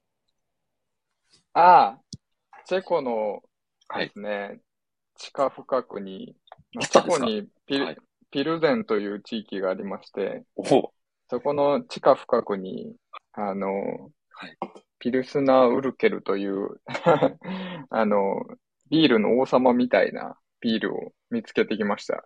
おお。それはめちゃくちゃおいし,、美味しかったんですか？そうですね。こっちは、あの、フリーレンの中のお酒と違って普通にうまいです。よかったですね。普通にうまいです。はい。家庭も楽しめたし、結果も楽しめたということですね。そうですね。いや、はい、よかったですね。結果も。それが一番。一番、一番いいことですよね。はいそして、杉浦さんが昼、あれですね、ヒルゼン、はてなと、これ伝えますが、いや、ピ、ピルゼンですよね。ピルゼンですね。ですよね。はい。はい、日本のビールのルーツと呼ばれてるビールですね。いやー、ヒルゼン高原、あの、岡山県のね、ヒルゼンですかね。あ、杉さん、ヒルゼンか、とごめんなさい。いやということで、せっかくなんで、旅するタコさんにもぜひそうそのフリーレンの魅力だったりを語っていただこうと、はい、思います。そうですね。まあもう語ってもらってるので、あまり追加することはないんですけど、はい、まあでも同じようなことなんですけど、うん、なんかその独特の空気感というか、抑揚が、なんていうんですかね、言い方がいいかわかんないですけど、なんかフラットで抑揚がない雰囲気。でなんかし静かに時が流れて、そのいろいろや、バトルだったりいろいろあるんですけど、なんかすごく静かに時が流れてて、なんか、そういう漫画って多分青年漫画とかではよくあるんですけど、でもなんかやっぱり早々のフリーレンって、その、そんな雰囲気の中でもしっかりなんか少年漫画というか王道なファンタジー漫画という感じがしていて、なんかそこら辺の空気感がすごいいい、いいというか好きですね。はい。おー。いや、イサミさんどうですか？このタコさんの魅力語り。はい、いや、まさに本当その通り、淡々とこう進んでるような風に見せる手法というか。そうですよね。なんか、さっきも、イサミさんも多分おっしゃられてたと思うんですけど、なんかこ、こまで時間の流れをこう見せるというか感じさせるのが、すごくうまい作品だなって思ってます。ありがとうございます。はい。はい。ちなみに、タコさんはキャラクターだと、はい。どのキャラクターがお好きですか？あまあ、もうやっぱり、シンプルにフリーレンとフェルン、先ほどの二人というか、みんな大好きな あの二人の掛け合いは好きで、まあなんかいつもはフェルンがママなんだけど、たまにフリーレンがお姉さんを見せる感じがすごくいいなと思ってるんですけど、うん、まあちょっと変わり種でいくと、電剣が好きですね。ああ。あの、ロー、あの、宮廷魔導魔法師の。はいはいはいあの、おじいちゃんですね。あの、髭もじゃもじゃのおじいちゃんですね。そうそうそうそう。凄腕の魔法使いのおじいちゃんですよね。そうそう。あの、殴り合いじゃーって最後に言うシーンがあるんですけど、あのー、な、どれぐらい ?5 巻か6巻ぐらいの、えっ、ー、と、試験の中で、殴り合いじゃーっていうシーンがあって、はい、そこがすごい、あの、おじいちゃんの本質みたいなところで、すごい好き。ああいうキャラが基本好きなんですよね。ああいうなんか、自分の限界を知ってて、その上で頑張れるキャラみたいのが、すごい好きなんで、うん。そうですね。なんかちょっとメインじゃないとこで行くと、電源とかですかね。いやー、すごいな。うんうん。いや、電源上げてくるあたり、タコさんの渋みを感じますね。渋いっすね。いや、多分みんな、主人公メンバーはみんな好きじゃないですか、絶対。確かに確かに。あそこを嫌いになる人いないと思うんで、ちょっとそこ以外いやー、素晴らしいな、うん、ちなみに、こう、様々な、こう、名台詞が登場している、まあ、セリフ、短くとも刺さるセリフは多い作品なのかなと感じますが、タコさんはどのセリフが一番刺さってますか？セリフ、セリフはまあいっぱいね、うん、いいセリフはありますけど、まあさっきの殴り合いじゃも好きなんですけど、はいはい。あとは、あと、アイゼン、まあ多分結構みんな印象的なシーンとしては、アイゼンが言う、うん、あの、その100分の1がお前を変えたんだっていう。ああ、いいセリフ。セリフとかもいいですね。うん。あと、そうですね。あとなんかこう、これはなんかどこかっていうわけではないんですけど、なんかよくその、出てくるパターンで、なんか、くだらない理由ですね、そうだね、とか、バカみたいだね、ああ、バカみたいだ、みたいな、クソみたいな思い出しかないな、みたいな、そういうセリフが結構出てきて、はい、だけどみんなちょ、ちょっと楽しそうにそういうのをちょっと笑みを浮かべながら言ってる感じ。うん、あれが結構この作品の特徴かなと思ってて、そこも好きですね、ああいう。これほどまでに早々のフリーレンの魅力を的確に捉えられている方は、勇さんなかなかいないんじゃないですかね。本当ですね。本質をついて、ついてるというか。いや、すごすぎるな。ちなみに、タコさん一番お好きなシーンってございますか？シーン、シーンもね、はい、めちゃめちゃ、めちゃめちゃいいシーンがいっぱいそうなんですよね。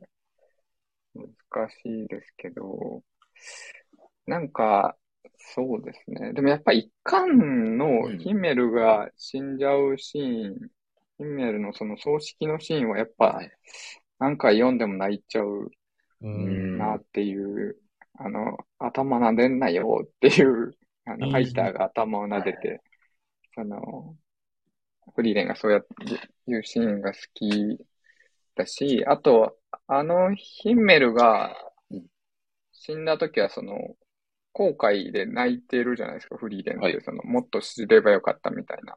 うん、で、その後、ハイターが死ぬ時に、なんか、優しくえ笑ってる笑みを浮かべてて、なんかその流れがすごく好きかもしれないです。なんかフリーレンが、あ、ヒメルが死んだ時は、まだ知れてなくて、泣いちゃうんですけど、うん、その後、まあそれをきっかけに、こう旅をしたり、人と向き合ったりして、ハイターが死んだ時はこう、ちょっとこう、なん、なんていうか、あの、笑みを浮かんで、優しい、優しく笑ってる感じなのがすごくいいですよね。いや、すごい。まるで同じ時代を生きてきたかのような素晴らしいコメントですね。すぎるなでもこの早々のフリーレンの、まあ、その第1話の衝撃ってすごくなかったですか？勇者が寿命を迎えてね、そうですね。お亡くなりになるっていうシーンを第1話で描かれるっていうのがもうそもそもの衝撃度が僕はすごかったですね。いきなり50年飛びますよ、ね、そう、そうなんですよね。いきなり終わりから見せられてるような、だからこそね、ちょっと、うん、特別なね、物語が始まったのかなっていう感覚はすごくありましたよね。ありますね。いやー、すごい。いや、そんなタコさんですが、もう、もしかしたら、早々のフリーレンのどっかのページに登場してる可能性もあるかもしれないですけど、もしタコさんがこの作品の世界に紛れ込めたとしたら、タコ型の魔族とかになってますかね？どう、どうですか、ね、そうですよね。どう考えても魔物側でいくんじゃないかなって。いや、でも、イサミさん、これタコさん魔物側になっても、相当、あれですね、相当レベルの高い魔物になってますよね、きっと。勝てないっす。魔王。そうですね。魔王直属のみたいな、なんかそれぐらいの能力を有してて噂になってるレベルの魔族になってますよ。多分、多分海に逃げてると思います。戦いたくねえっつって。いやー、これまあ、フリーレンが負けたことなので11人のうちの1人なんじゃないか説まであります、ね。いやー、杉浦さんがどうしてもタコさんはタコにしておきたい森下さんと読まれてますね。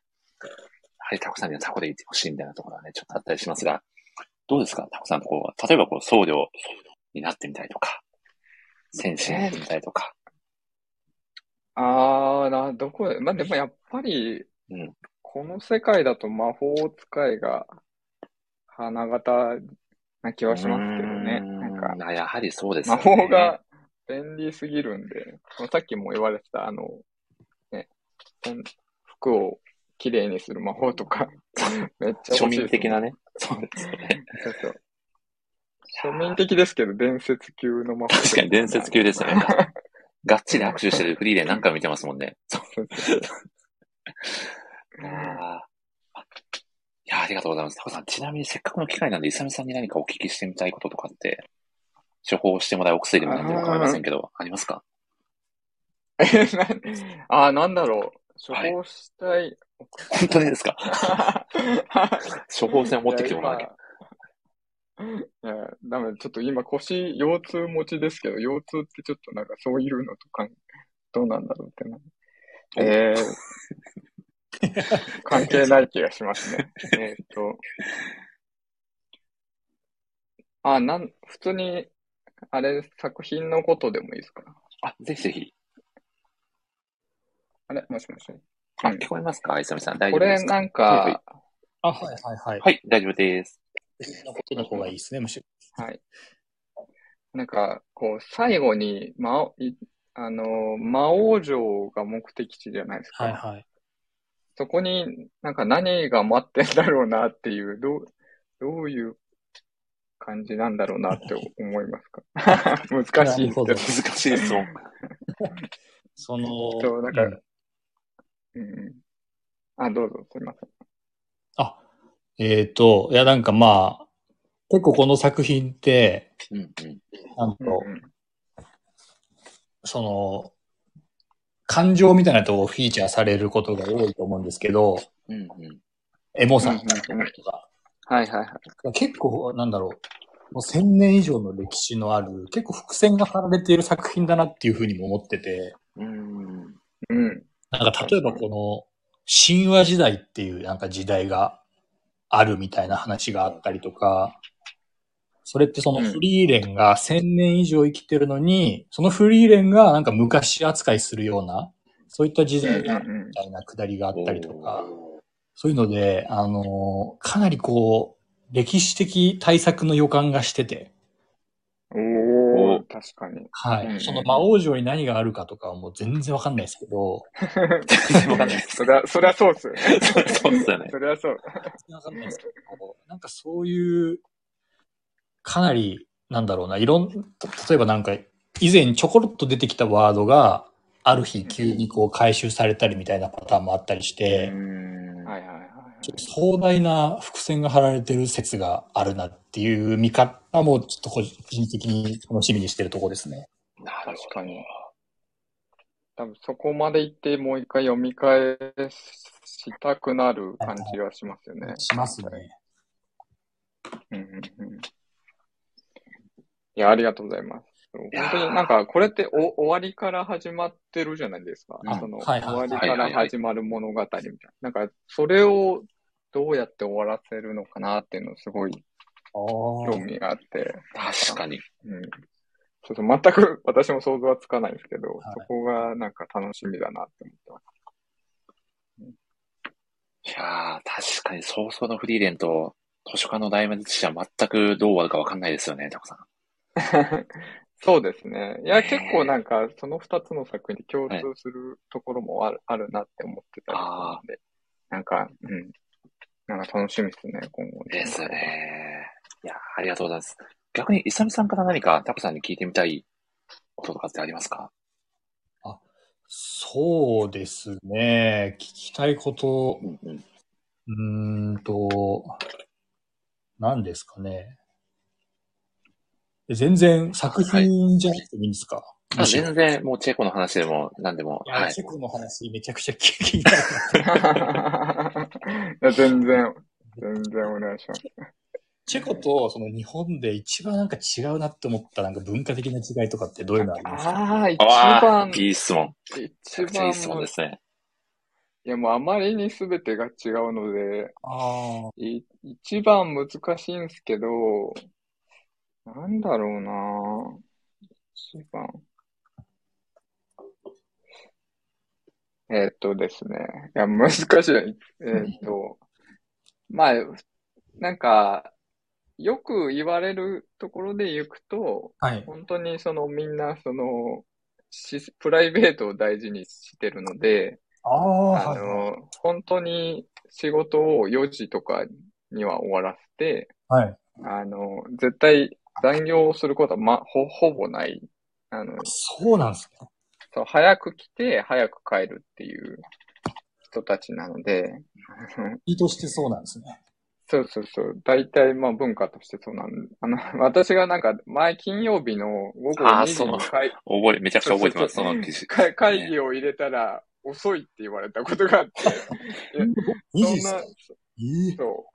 そんな午後に、金曜の午後に会議入れ入れるなみたいなこと言われたことがあって、そう、そういう国、あの、だからプライベートを本当に大事にする。まあ多分ヨーロッパ全体そういう傾向はあると思うんですけど、まあチェコも本当にそう。ですね。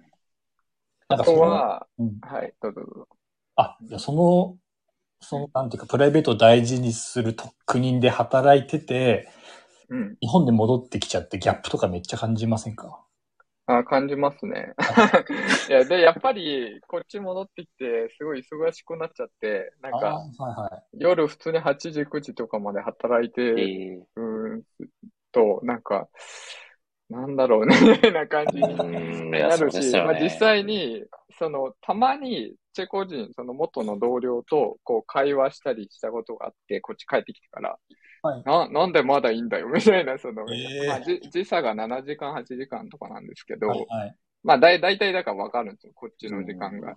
はいはい、今な、何時なん？って言われて、8時だよ、つって。おいおい、みたいな。もう、もう日本人になっちゃったじゃないか、みたいな、そういう感じで。早速な、戻っちまったじゃねえか、みたいなことを言われたりはしますね。うん。いいですね。いやー、でもそういう文化の違いって、こう、話聞いてると、なんか面白いですよね。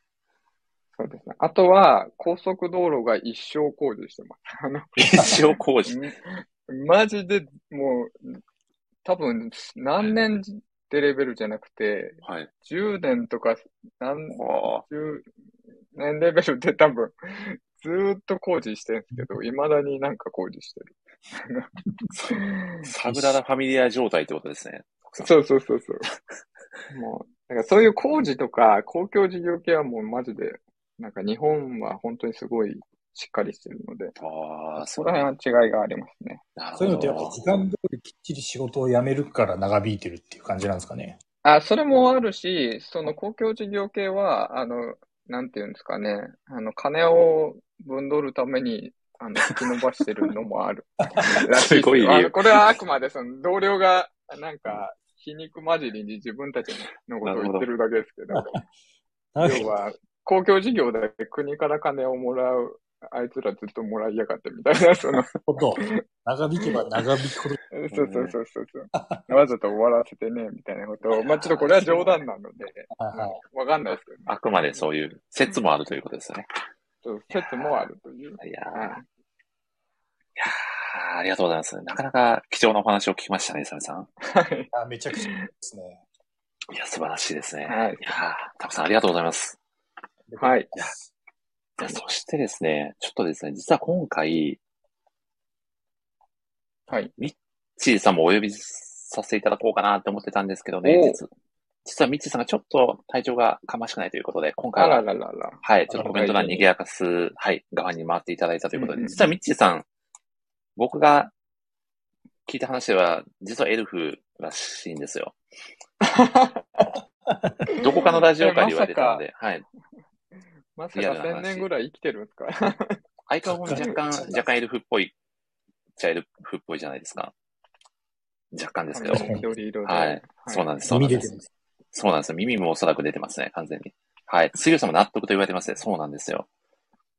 いやー。なるほど。で、ちょっとせっかくなんで、ミッチーさんが、こう、出てくださるときに、使いたかった僕の魔法だけご紹介させていただいてもいいいいですかね。ぜひぜひ。お、はい。ぜひぜひ。こ れがですね、あの、とにかくやべえ人と連呼してしまう方っていうのを開発しまして。はい。フリーレン好きそうですね。そうなんですよ。こ れあの、魔法の名前がマジアベースっていう名前なんですけど。これよ、よくないですか？多分フリーレンだったらもうがっちり握手してね、なんかお願いとか聞いてくれそうな感じの。ピッチさんが何と依頼受けてくれる。そうです。はい、ちょっとまた別の機会でね、ちょっとこの魔法を使おうかなとはい。うんうん。思っております。いや、そしてですね、もう、実はもうお一方、お呼びさせていただきたい方が、おいたんですけど、いた？ちょっとお呼びできないかもしれない。今ちょっと視聴されてない可能性が、可能性が、ゾルトラークでややられてしまった説あります、ね。ってことは魔族？魔族なのか？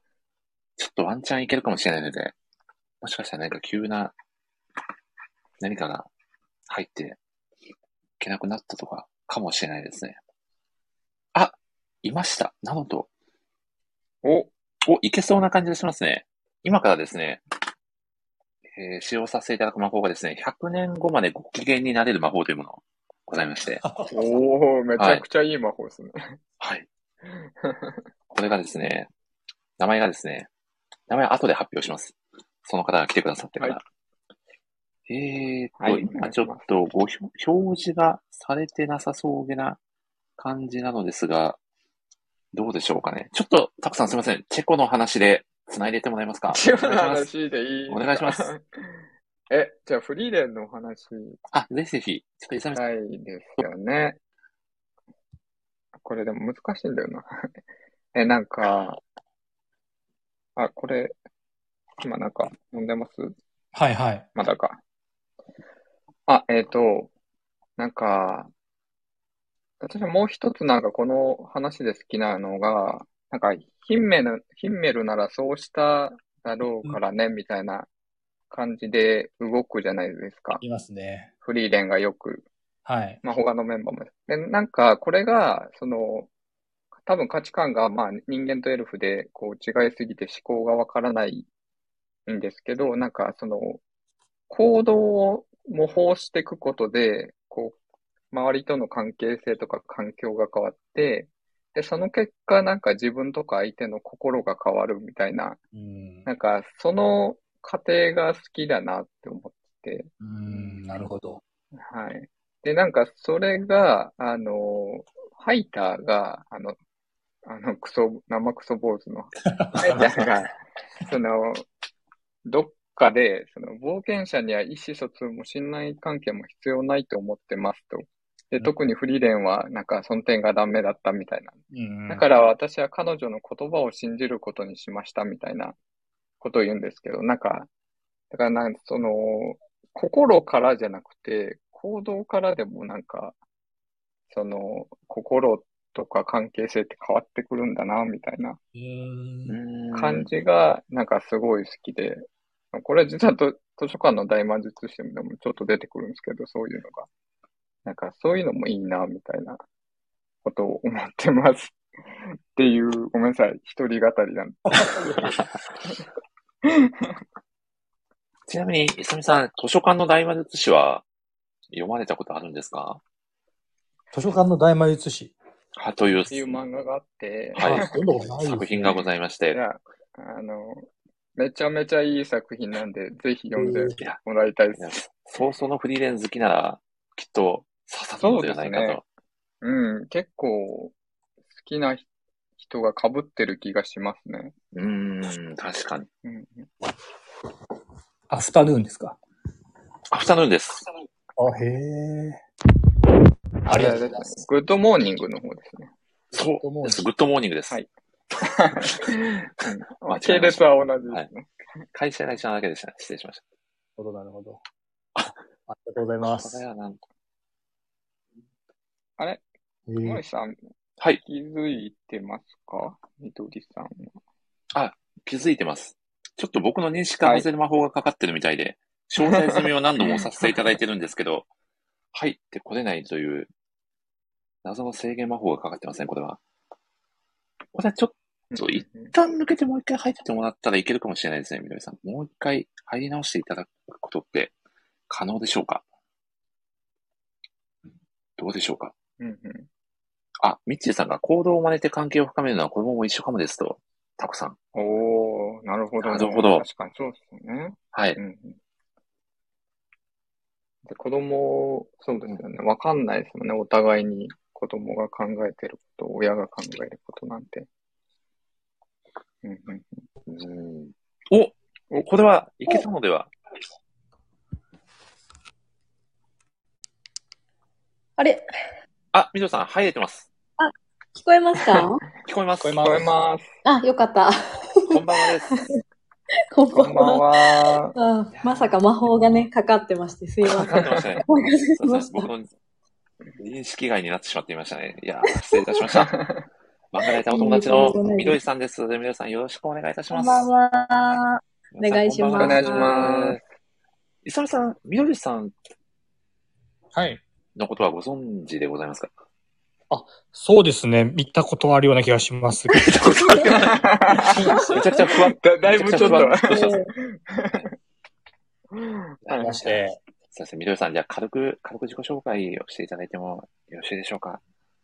はい、えっ、ー、と、そうですね、自己紹介難しい。えっ、ー、と、じゃあ、あるからあのライターをさせていただいてて、えっ、ー、と、一応今もあの寝言編集部には在籍してるんですけれども、えっ、ー、と、まあ、ちょっとなかなか、えー、時間が取れず、最近はあの存在を消してるんですけれども、えっと、森氏、そうですね、えっ、と、森氏ラジオに絡めて言うと、えっ、と、まあ、ブリーチがあの好きなので、澤さんとあのブリーチの話をさせていただく放送に出たりですとか、うん、えっ、ー、と、まあ、ちょっとカンナさんとあの一緒に出させていただいたり、カンナさんのあの、プレゼン放送で、あの、森さんのやらかし大賞という、ある賞をいただいたりとか、あの、ちょこちょこあの、遊びに来させていただいてます。はい。で、まあ、ファンタジー好きというところで、はい、あの、今回お呼びいただきまして、ありがとうございますというところで。ありがとうございます。はい。実は、みどりさん、以前、あるの方で、週刊少年サンデーの毎週レビュー記事もね、以前、書かれていたということで。それを言うべきでしたね。なので、はい、早々フリーでもぜひ語っていただきたいなということで、今回はお呼びをさせていただいております。はい。ちなみにみどり、ちなみにみどりさん、はい、推しの漢方薬は何になりますか？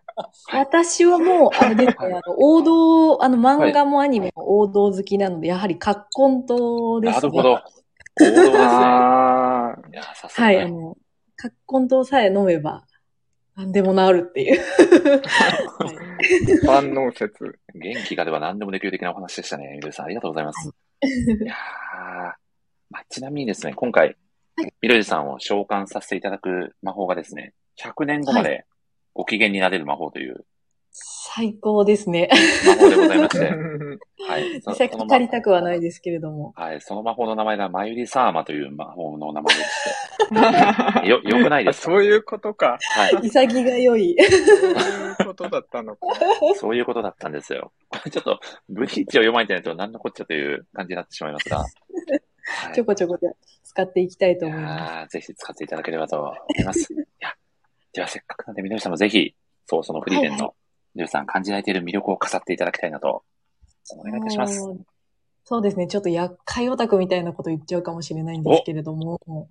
はい。あの最高ですね。結構、なんでしょう、ファファンタジーの、はい。なんかま、あの今まで、ま描かれてなかったところを描くっていうところで、うん、まあ、なんでしょう、現実を突きつける作品だと思っていて。なるほど。エルフに限らず、まあ、異種、異種族が出てくる作品って、やっぱり寿命問題ってあったと思うんですけど、なんかそういうのに焦点が当たることって今までなかったなと。で、まあ、そう、そのフリーレンはそこにがっつり、まあ、焦点を当ててきていて、で、この、なんでしょう、作品、早々のフリーレンの私、前に、この、勇者一行のストーリーがあるじゃないですか。うん、で、はい、あくまでも早々のフリーレンって、なんか続編だと思ってて。ああ、なるほど。なんでしょう。こうで、番外編みたいな形のなんか解釈をしてるんですよね。うん。で、なんかそういうのが、やっぱり魅力であって、で、番外編でフリーレンが主人公になってるわけなんですけど、なんかさっきあのタコさんも話されてたと思うんですけど、結構早々のフリーレンって淡々としてて、で、それが私、なんかなんでなのかなっていうのをずっと考えてて、で、あの、アクションだったりとか、こう、もっと普通、他の漫画とかだと、大駒でこう、バーンとか、こう、もっと変に盛り上げるみたいなシーンってたくさんあるんですけど、なんかそれが少なくって、なんかいい意味でも淡々で書かれてることにずっと引っかかってたんですね。で、それがなんでだってこう突き詰めて考えたときに、これはフリーレンの物語だと考えると、フリーレンの体感してる時間で物語は流れてるんじゃないかっていう。なんか考察中みたいな、あの、結論に至りました。だからこそ、なんかその人間目線では結構わーって盛り上がったり、すごい重要なシーンでも、割とこう時間がフリーレンの目線で見るとこう引き伸ばされてるから、こう、こんなか、こういう、そう、淡々とした物語になってるのかなっていうのが一番しっくりきたんですよね、自分の中で。で、なんかそれを踏まえて読むと、なんかより、こう、フリーレンの心の変化とかが、こう、エモくなって、あの、なんでしょう。より作品を好きになったというか なんかそういう、あの、ちょっと厄介なことに、あの、魅力を感じてます。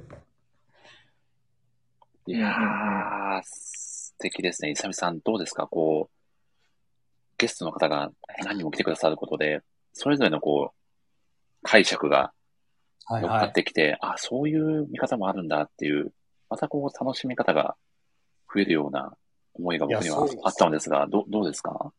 あなんか今、フリーレン視点っていう風な意見を聞いた瞬間に、めちゃくちゃそうじゃんって思いました。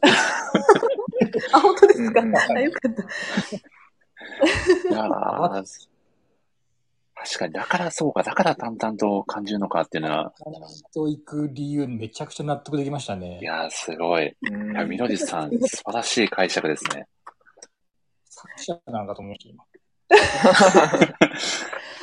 確かに。あれなんで、というのも、すごい、その、私結構漫画作品の、なんかレビュー見るのが好きで、あの、なんかアマゾンの Kindle のレビューだったりとか、はいはいはい。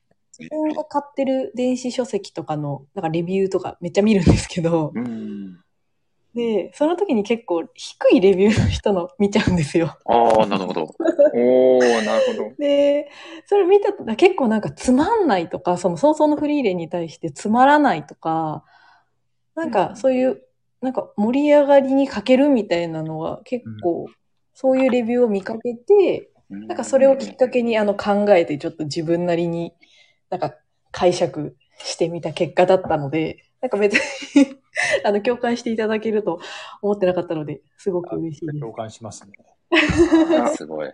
でも確かに今の聞いて、なんか、フリーレンの PV っていうか、あの、YouTube で PV があるんですけど、あれめっちゃいい。それでなんかド、ドミノのやつがあるんですよ。なんかドミノ倒して、なんか、ダダダダダ、そのドミノ一個一個にコマが書かれてて、その冒険の。なんか、ダダダダダンって、こう、バーって倒れてって、で、さい最後というか、一瞬止まるとこに、あの、さっき出てきた、100分の1がお前を変えたんだっていうとこで、なんかゆっくりになるシーンがあって、でそれってさっきのみどりさんが言ってたのとまさにそういうことなのかなって思って、そのバーン、そのフリーレン感覚でいくと、こう10年とかってもうそんな一瞬みたいな感覚だから、のドミノが倒れていくみたいに、ダナダナダナンって進んでるんだけど、こう、ある瞬間瞬間では、こう、それが残ってるみたいな、そういうことをこの PV は言ってんのかなって、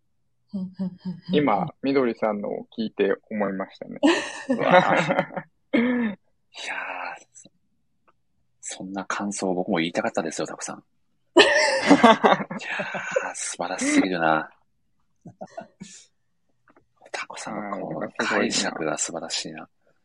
あいやでも今のみどりさんの解釈なんで。はい。すごい。それを受けて、タコさんもそう感じたということで、杉浦さんがわかる、かっこわかると、わかりまくってますよ、みどりさん。200%の共感を示しますよ、これは。いや、すごい。ビッチさんもすげえと、限りある人生の素晴らしさを考えさせてくれるような作品だなと。いや、その、みどりさんの、その、レビューが低い人のコメントを見ちゃうっていうのも、なかなかちょっと興味深い話だなと僕はお聞きしてて、はい。感じちゃいましたね。なんかどういうところそこはつまらないなと感じていたのかなっていう部分に興味があるみたいな感じですか？そうですね。これ漫画に限らず、私商品を買うときとかも低いレビュー見ちゃうんですよね。うん。うん、なるほど。なんかその低いレビューを見た上で、はい。まあ、それ100%信じるわけじゃないんですけど、うん、なんか、それぐらいのデメリットだったら、あの、買う、自分が欲しいと思うとか、買おうと思うメリットの方が上回るなみたいなのを、なんか、検証しちゃうんですよね。なる足 し算としてレビューを使うんじゃなくて、引き算として使ってるみたいな感じですかね。そうです、そうです。なんかで、私基本なんでしょう、漫画のレビュー、自分が書こうと思ったら星5以外ありえないんですよ。いや、すごくわかります。はい。なんか、でも、それと、そういうなんか自分の感覚があるから、なんかどういう理由でこんな低い星をつけてわざわざ低評価レビューを書いてるんだろうっていうなんか単純な好奇心もあるんですけど、なんかどこが刺さらなかったのかなとか、なんかそういうのにも興味があって 見ちゃいますね。おなるほど。はい。なんかいやらしい性格のやつみたいな感じでますけど。はい。いやなかなか興味深いお話でしたね。みどりさん、ありがとうございます。うん、いやそんなみどりさんがお好きな作中のシーンってどういうシーンですか？これはですね、はい、あの、えっ、ー、とですね、あ、好きなシーンはですね、ちょっと好きなキャラのところともちょっと被るんですけれども。じゃぜひ合わせてじゃあ飾っていただけると、はい。承知しました。えっと、はい。じゃえっ、ー、と、アイザームっていう、えっ、ー、と、魔族が出てくる回があるんですけれども、これは幻影を使う魔族で、うん。大切な人の幻影を見せて、まあ、こう人間とかを捕まえる悪いやつ、悪いやつというか、まあ、魔族なんですけど、まあ、そこに、えっ、ー、と、フェルンとフリーレンで入った時に、もちろんフェルンの前には、あの、ハイターが出てくるんですよね。で、出てきたハイターは、あの、フェルンとの記憶をこう読み取って、あの、精神攻撃みたいなやらしいこと言うんですけど、フリーレンの前にはヒンメルが出てきて、で、えっ、ー、と、出てきたヒンメルは、まあ、撃てって言うんですよね。あの、攻撃を、俺に攻撃をしろと。で、それを受けたフリーレンが、そうだね、ヒンメルならそう言うって言って、あの、容赦なくヒンメルの幻影を打ち抜くっていうシーンが。いやー、いいですね、あれ。そこの、はいはいはい。いや、わかります。あれはもう自分が幻影になったら言ってみたいセリフランキング第1位ですよね。めちゃくちゃかっこいいですからね。はい。いいです。あ、どうぞ皆さん、続きを。はい。なんか、そこで、なんか割と、あ、ヒンメルとフリーレンの関係性みたいなのをバチッとこう読者に入ってきますし、なんか、ヒンメルの勇勇者としての勇者像が、こう、断片的には出てきてたんですけど、やっぱり読者が期待してる王道の勇者だったじゃん、みたいなので、なんか嬉しくなって、こう、あ、やっぱりなっていう のがすごく感じられて好きでしたね。はい。いやいや、あのシーン好きっていう人はかなり多いと思いますよ。うん、そこのシーンだけで確かに二人のね、熱い信頼関係も見て取れますし。そうなんいやー、素晴らしいチョイスだなと。はい。ちょっとバレたとは、はい、思いますが、ヒンメルが好きです。おー。かっこいいですよね、ヒンメル。かっこいい。はい、確かに本当に勇勇者ってこうあってほしいっていう、うん、まさにその人ですよね。うん、いいなでも、ヒンメル、ね、最初の、冒険の最初の最初、王様にタメ口聞いて処刑されそうになってましたけどね。なんかそういう、終わるとこね、ね、そういうところもいいですよね。なんかバランスがね、あのいや、そうなんですよね。そう、多分、ああいうところを書かないと多分、ね、ヒメルがかっこよすぎちゃうとも思ってるん。ですよね。やっぱりフリーレンの中の記憶のヒメルって、まあ、ちょっと小粋にいいこと言ったりとか、本当に、なんでしょう、いいやつなので、ああいうエピソードがバランスをすごく作ってくれてるなとは思いますね。わあ、うんうん。いや、最高ですね。最高のパーティーが生まれてますね、たくさんこの4人は。いいですね。ちなみにみどり、ちなみにみどりさんは、はい、はい。作品の世界観で言うと、どういうキャラクターになりたいですか、ま、今、今のところみんな魔法使いになりそうなんで、ババランスがすごく悪いパーティーになりそうな気配はしますが、はい。そうですね。まあ、はい、やっぱ魔法は使いたいんですけど、多分、私、ちょっとなんか、エルフ、やっぱ憧れてまして。これは、ミルさん、100年後どころか1000年後のご機嫌用の。まゆり様どころではないパターンのやつですね。すごいですね。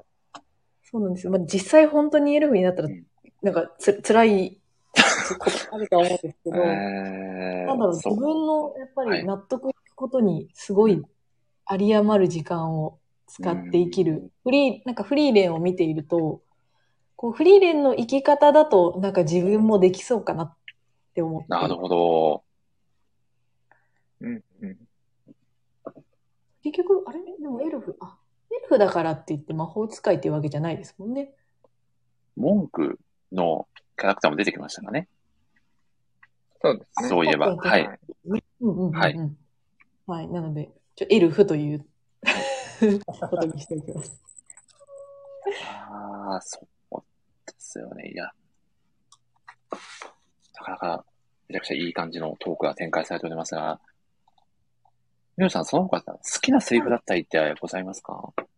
そうですね。好きなセリフは、ちょっと好きなシーンの上での好きなセリフになるんですけど、はいはい、ぜひ。えっ、と、一巻で、はい、あの、3話だったかな。えっ、ー、と、ヒンメルの銅像の周りに、あの、花を、花畑を作るために、ヒンメルの故郷にある草月草っていう花をフリーレンとフェルンが見つけるシーンがあるんですけど、でそこでフェルンとフリーレンが、えっ、ー、とね、喋ってるシーンがありまして、えっ、ー、と、そこで、えっ、ー、と、フェルンがこう、なんでそんなに魔法に熱中するんですか？フリーレン様は？っていうふうに聞いて、で、まあ、フェルンもその年でそんだけ魔法を極めてるんだから、あの、お前も魔法に一生懸命じゃないかってフェル、えっ、ー、と、フリーレンは返すと。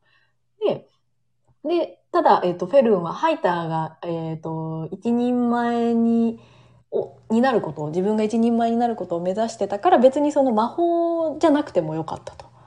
なんとかこう、ハイターに一人で生きていける力があれば、あの、それを示せれば何でもよかったっていうんですけど、それにフリーレンが返すんですよね。でも魔法を選んだっていうふうに。うん、そのフリーレンのでも魔法を選んだっていうセリフがめちゃくちゃ良くて。で、このなんかフェルン、その時にハってこうフェルンがこう、そういう表情するんですけど、その後に吐いた後の、なんかちょっと魔法かなんかで、なんかちょっとすごい、魔法使ってなんか過ごしてる風の一コマが、こうフラッシュバックして、で、うん、なんで、なんでしょう。まあ、そうですね、みたいな、あの、流れのシーンなんですけど、なんかこう、フリーレンも多分その、仲間が喜んでくれるから、その、しょうもないじゃないですけど、その魔法を収集するっていう、なんか彼女自身まま、もう魔法を選んで、こう生きてい来たからこその、なんかこう、セリフだな、みたいなところにエモさを感じてですね。うん。何回ちょっと読み返しても、やっぱりそのセリフがね、一番グッとくるんですよね。あいやー、いいですね。イサミさん、どうですか？みどりさんのエピソードトーク。いや、めっちゃいいシーンです。いや、そうですよね。それしか言ってないんで、申し訳ないんですけど。でもそうなりますよね。そうなっちゃいますよね。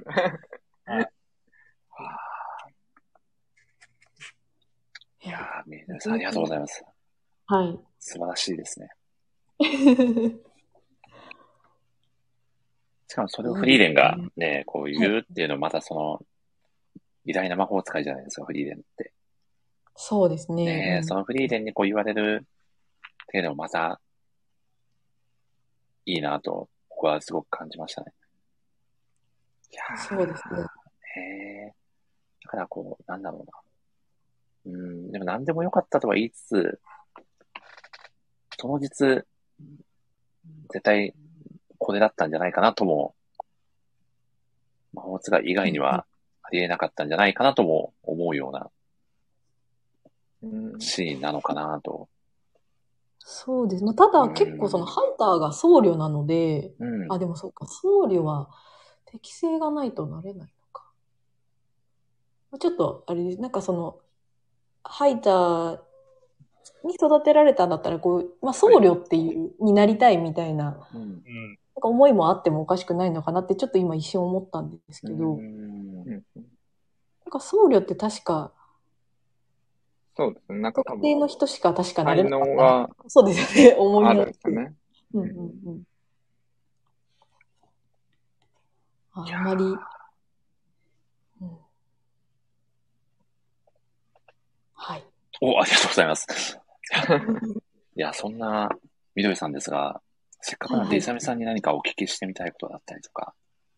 そうですね。あの、おすすめ、おすすめしてほしい葛根湯だったりとか、な何かあれば ぜひ。確かにおすすめしてほしい葛根湯は、あの、気にはなりますね。ど、どこのメーカーがとかそういう話ですか？タコさんと同じく私もちょっと最近腰が気になり始めたので。あるんですけど、なんだろう。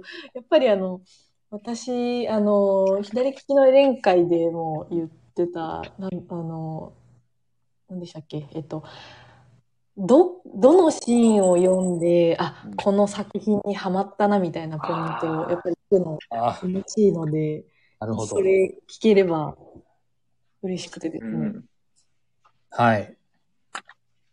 えー、っと、いやもう正直1話ですね。おー、1話。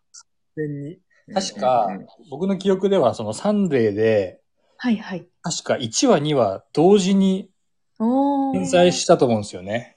確か。もうその、出版社側の気合も感じますけど、うんうん、確かにサンデー、新力入ってる新連載には掲載するのあるあるですね、割と。そうですよね。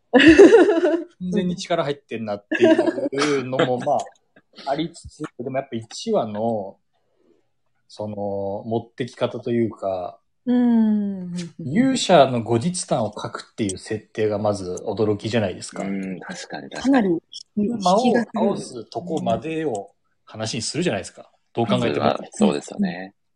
なのに、その魔王を倒した後の話を持ってくるっていうところにまず衝撃でしたし、あと、個人的に漫画2大シーンっていうのがあって、花火が打ち上がるシーンと、詩を眺めるシーンだと思ってるんですよ。なるほど。お なるほど。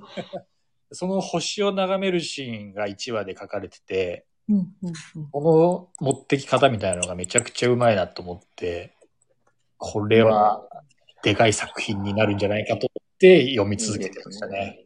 うんうん。最初からですね。はい、最初からです。なるほど。いやちょっと、イサミさんの中の花火を眺めるシーンの良かった漫画ランキングとかもお聞きしてみたいですね。また今度。ここですぐ出てきたらすごい。しっかり出てここは10、入れられた時にですね。セレクションが必要ですね。そうですね。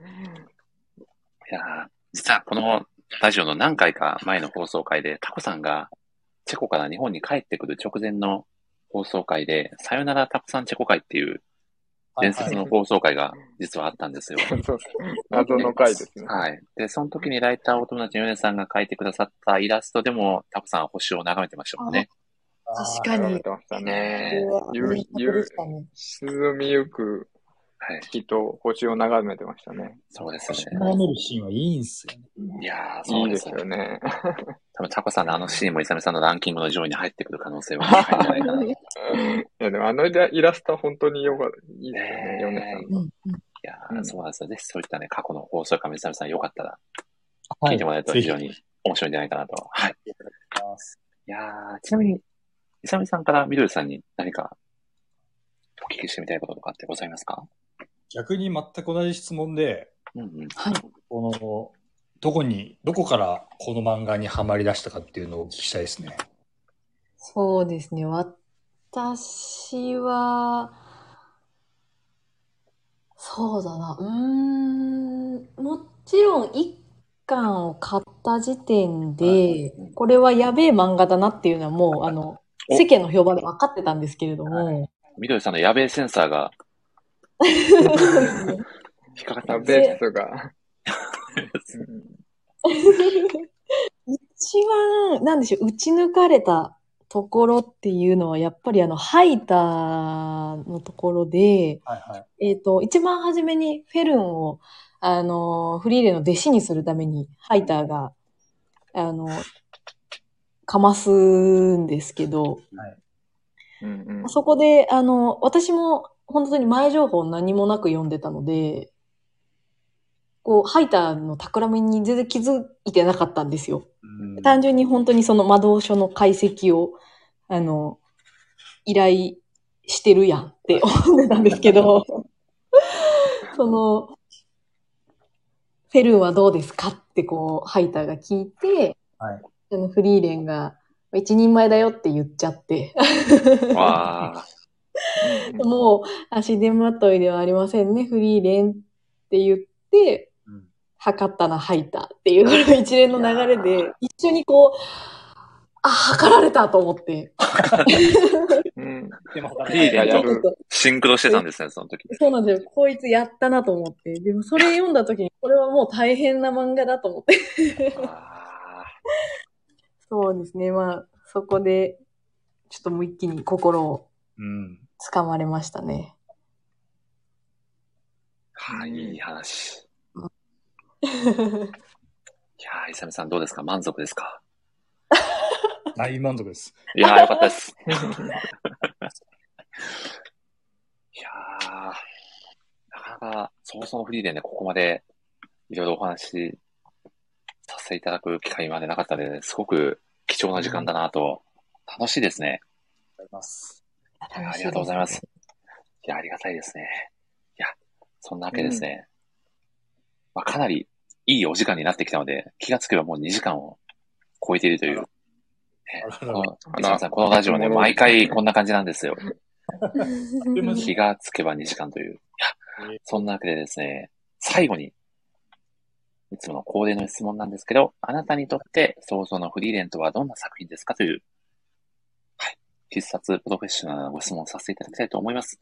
ではですね、えっ、ー、と、リサミさんは、えー、最後にお答えいただこうと思いますので、はい、はい、旅するタコさんからお願いいたします。はい。はい、どどうしようかな。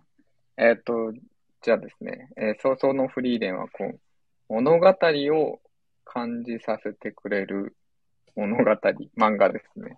おその個人的に、その、うん、なんていうんですか、趣趣味というか、うん、その、一人一人のこう行動とか思いとかがこう連なってこう影響を与ってあって、なんかその結果こう歴史が紡がれるみたいな、そういうのを意識させてくれる作品がすごい好きなので、まあ、まさに早々のフリーレンってそういう作品だなと思って、まあ、それが物語っていうことなのかなと思っています。なんで、ここからも、なまあ、だからこそ終わり方もどう、どうなってくるのかっていうのも楽しみに、はい、してます。はい。ありがとうございます。そして僕はやはり、タコさんが物語を語っている、その物語も僕は楽しませていただいているので、引き続き、そうそのフリーレン、はい、そして、都市間大の話だったり、ね、はい、こう、重厚な物語を今後も、たくさんならではの視点で語っていってほしいなと思っております。そうです。あ、ごめんなさい。あと一個だけ言いたいんですけど。ぜひぜひ。はい。えっ、ー、と、ベースボールベアっていうミュあの、うん、グループがいるんですけど、アーティストの。はいはい。はいはい。あの、祭りの後などで有名なベースボールそうですね。ベアですね。あの、はい、こはい、この、あの、ベースボールベアの The End っていう曲があって、はい。この曲がですね、多分まあ全く関係ないですけど、マジで早々のフリーレンにぴったしな曲なんですよ。なので、あの、ぜひこう、なんか聴いてほしいなっていう、あの、早々のフリーレンの、私はテーマ曲的に思ってる曲なので、勝手に。はい。ぜひ聴いてくださいと。ああ、ありがとうございます。はい。ちょっとこの、このラジオが終わったら早々に聞きに行こうと思います。はい。早々だけに。早々だけに。はい。何回言うねんという話ですが。はい、はい、ありがとうございます。いやー、素晴らしいですね。では、みどりさんにも同じご質問させていただければと思います。みどりさんにとって、はい、そのフリーレントはどんな作品ですか？はい。えっと、ちょっとさっきも触れたんですけれども、一言で言うなら、うん、最強のスピンオフと愛を込めて言わせていただきたいです。スピンオフだからこそ描ける物語なのかなと思う。そうなんです。で、2, 2話以降から、あの、うん、絶対に、なんでしょう、月日の表すナレーションがヒンメルの死後からっていう。うんそうなんですよね。あれも印象的ですよね。絶対そうなので、うん、やっぱりスピンオフだなってこれを 見るたびに、いつも強く思っております。はい。そう、今までね、なかなかなかった、こう、その後を描いているっていう新しさもあり、うん、過去と今が繋がっている、その瞬間を読者も楽しんでいるのかなとも感じますし、本当に今日はみどりさんのお話をたくさん聞けて、めちゃくちゃ楽しかったです。ありがとうございます。はい。ありがとうございます。ありがとうございます。いやー、では、久美さん、お待たせいたしました。久美さんにとって、はい、そうそのフリーレントはどんな作品ですか？そうですね。まあ、お二方のやっぱ、意見も素晴らしかったですけど、僕はそのタイトルが早々のフリーレンっていう風にあるので、フリーレンがいろんな人をこう見送ることがテーマとなってる作品じゃないかなっていう風に思っていて、で、フリーレンがこのいろんな人とこう道中で出会うんですけど、その別れの言葉っていうところに一つ注目をしてまして、なんか、またねっていう別れ方をするパターンと、じゃあねっていうふうに別れるパターンがあるなっていうふうに、まあ、読み返してちょっと思ってて、まあ、またねっていうのは、まあ、エルフはかなり長寿ですから、まあ、その何十年と先であっても結構近近い感じで捉えていて、まあ、すぐに再会できるような、そういった相手にはまたねっていうふうに言ってて、ただ、この人はちょっと根性の別れになるだろうなっていう時は、またねっていう言葉を、なんか使ってないんじゃないかなっていうふうにちょっと感じてて、そういったところに注目して今後も見ていきたいかなっていうふうに思ってます。おー、なるほど。素晴らしい。いや、すごいな。そこは僕は全く、見当にいなかったところなので、確かにこう、フリーレンが、そう長い自分の人生の中で出会った様々な人を見送っていく物語では、うん、あれだと僕も感じますし、その中で、フリーレンが、こう少しずつ出会った人からいろんなものを受け取って、繋いでいっている物語でもあるのかなと感じますね。いや今のは完全に個人的見解なんで分かんないですけど、なんかそうなんじゃないかなって思ってます。まあそういった、いろいろとこうなんじゃないかなって考える余白が、またこの作品の魅力にもなっているのかなと。そうですね。いやー、イサムさんありがとうございます。ありがとうございます。いやー。ということでですね。以上です。すいません、ふわっとしてしまいました。やっぱ淡々と終わらせに来たんですね。そうですね。まあ、今回ちょっと作品のテーマがテーマなので、はい。なるほど。そうですね。勇者ヒンメルの死から約250年後くらいですね。今はちょっとわかんないですけど。はい。いや、ちょっとこのラジオ会も淡々と終えていこうと思います。ということで、イサメさん、今回初めてのゲストでご参加いただきましたが、はいはい、今日はいかがでしたか？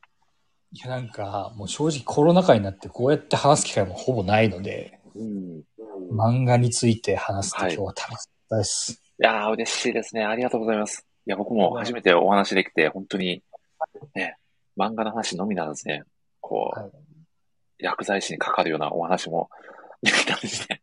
医師漢方薬。そう、医師漢方薬なんてなかなか、ね、会話に上がってくることがほぼないような話題までお話できてめちゃくちゃ楽しかったです。本当にありがとうございます。はい、お呼びいただきありがとうございます。いやー、とんでもないです。そして、ね、ゲストで来てくださったタコさん、みどりさん、本当にありがとうございます。今日はタコさんいかがでしたか？いやー、楽しかったです。やっぱり、はい、楽しいですね。あの好きな作品を。そうですよね。やっぱ好きな。同じ好きな人たちと。そうですよね。うんうんうん、同じ熱量で重ねるっていうのはすごくね、ありがたいことですよね。そして、杉浦さんが聞いていて、イサミさんの声がどんどん熱を帯びていくのを感じましたと。コメントされますね。お恥ずかしい限りです。あまたぜひね、ちょっとこのラジオリスナーの皆さん、ちょっと腰痛の方が多いみたいなので、ぜひ何かこう、はい、ちょっと腰痛に効くような処方をね、していただけると非常にありがたいかなと。いやそしてやはりタコさんのね、この考察力といいますか、作品を、ね、語る、こう、際のこの視点というか、また今回も楽しませていただいたなという思いでいっぱいです。本当にありがとうございます。とんでもない。はい。お、宮尾さんも腰痛なんですね。おそらくスカイラブハリケーンのやりすぎで腰を痛めているものだと思いますね。いやまた腰痛が一人増えましたね。イサムさん何かいい感じの処方を次回登場の際は、はい、教えていただけるとありがたいです。承知しました。ありがとうございます。承知していただきましてありがとうございます。では、みどりさんにもご感想を、はい、いただければと思います。今日はいかがでしたか？はい、楽しかったです。やっぱり、大人になってから、はい。ハマった漫画っていうのはなかなか語り合える人が、ね、少ないので、なんでしょう。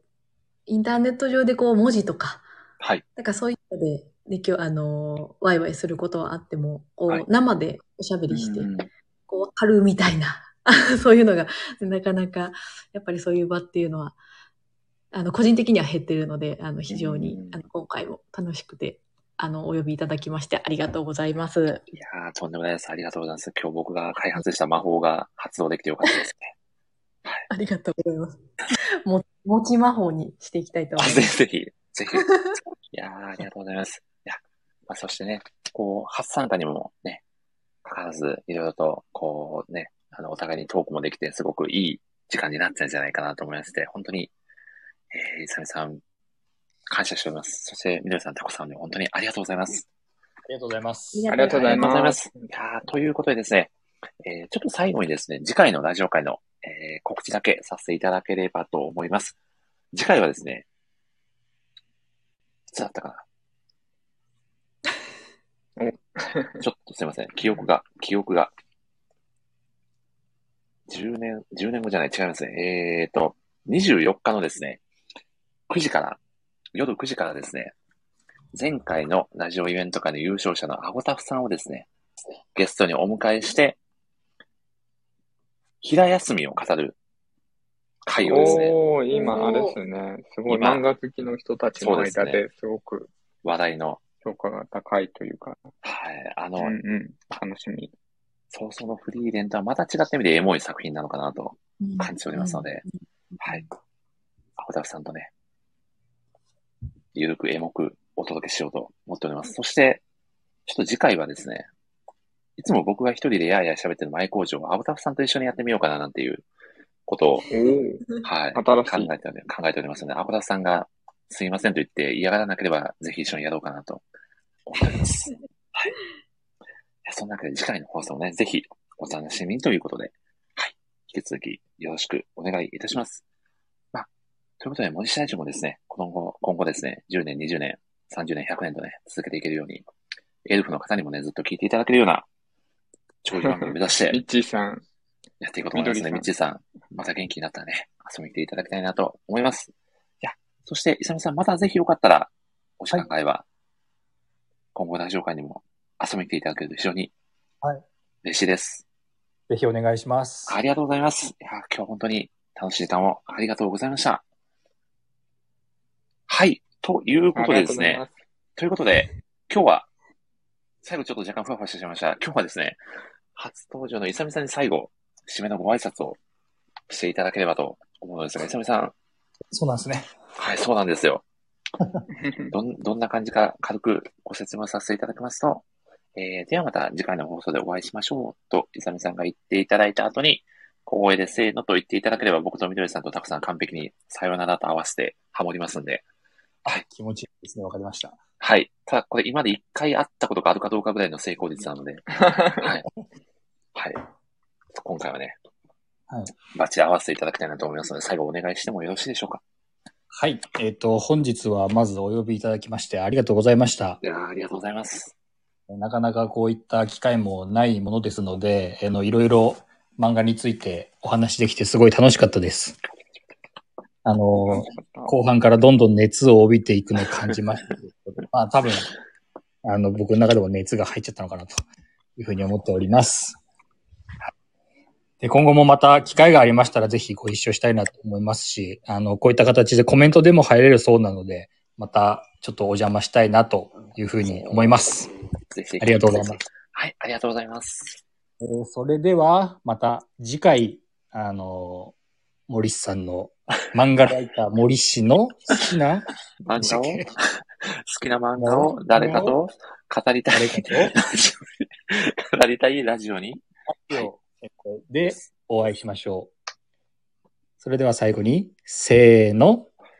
さようなら。さようなら。いましたなかなか、なかなかいい感じじゃなかったかなと。いや素晴らしい、素晴らしいパーティーが誕生しましたね。ありがとうございます。はい、いや、本当に、さびさん、今日はありがとうございました。はい、こちらこそです。ありがとうございます。タブさん、みどりさんもありがとうございました。ではでは、失礼させていただきます。はい。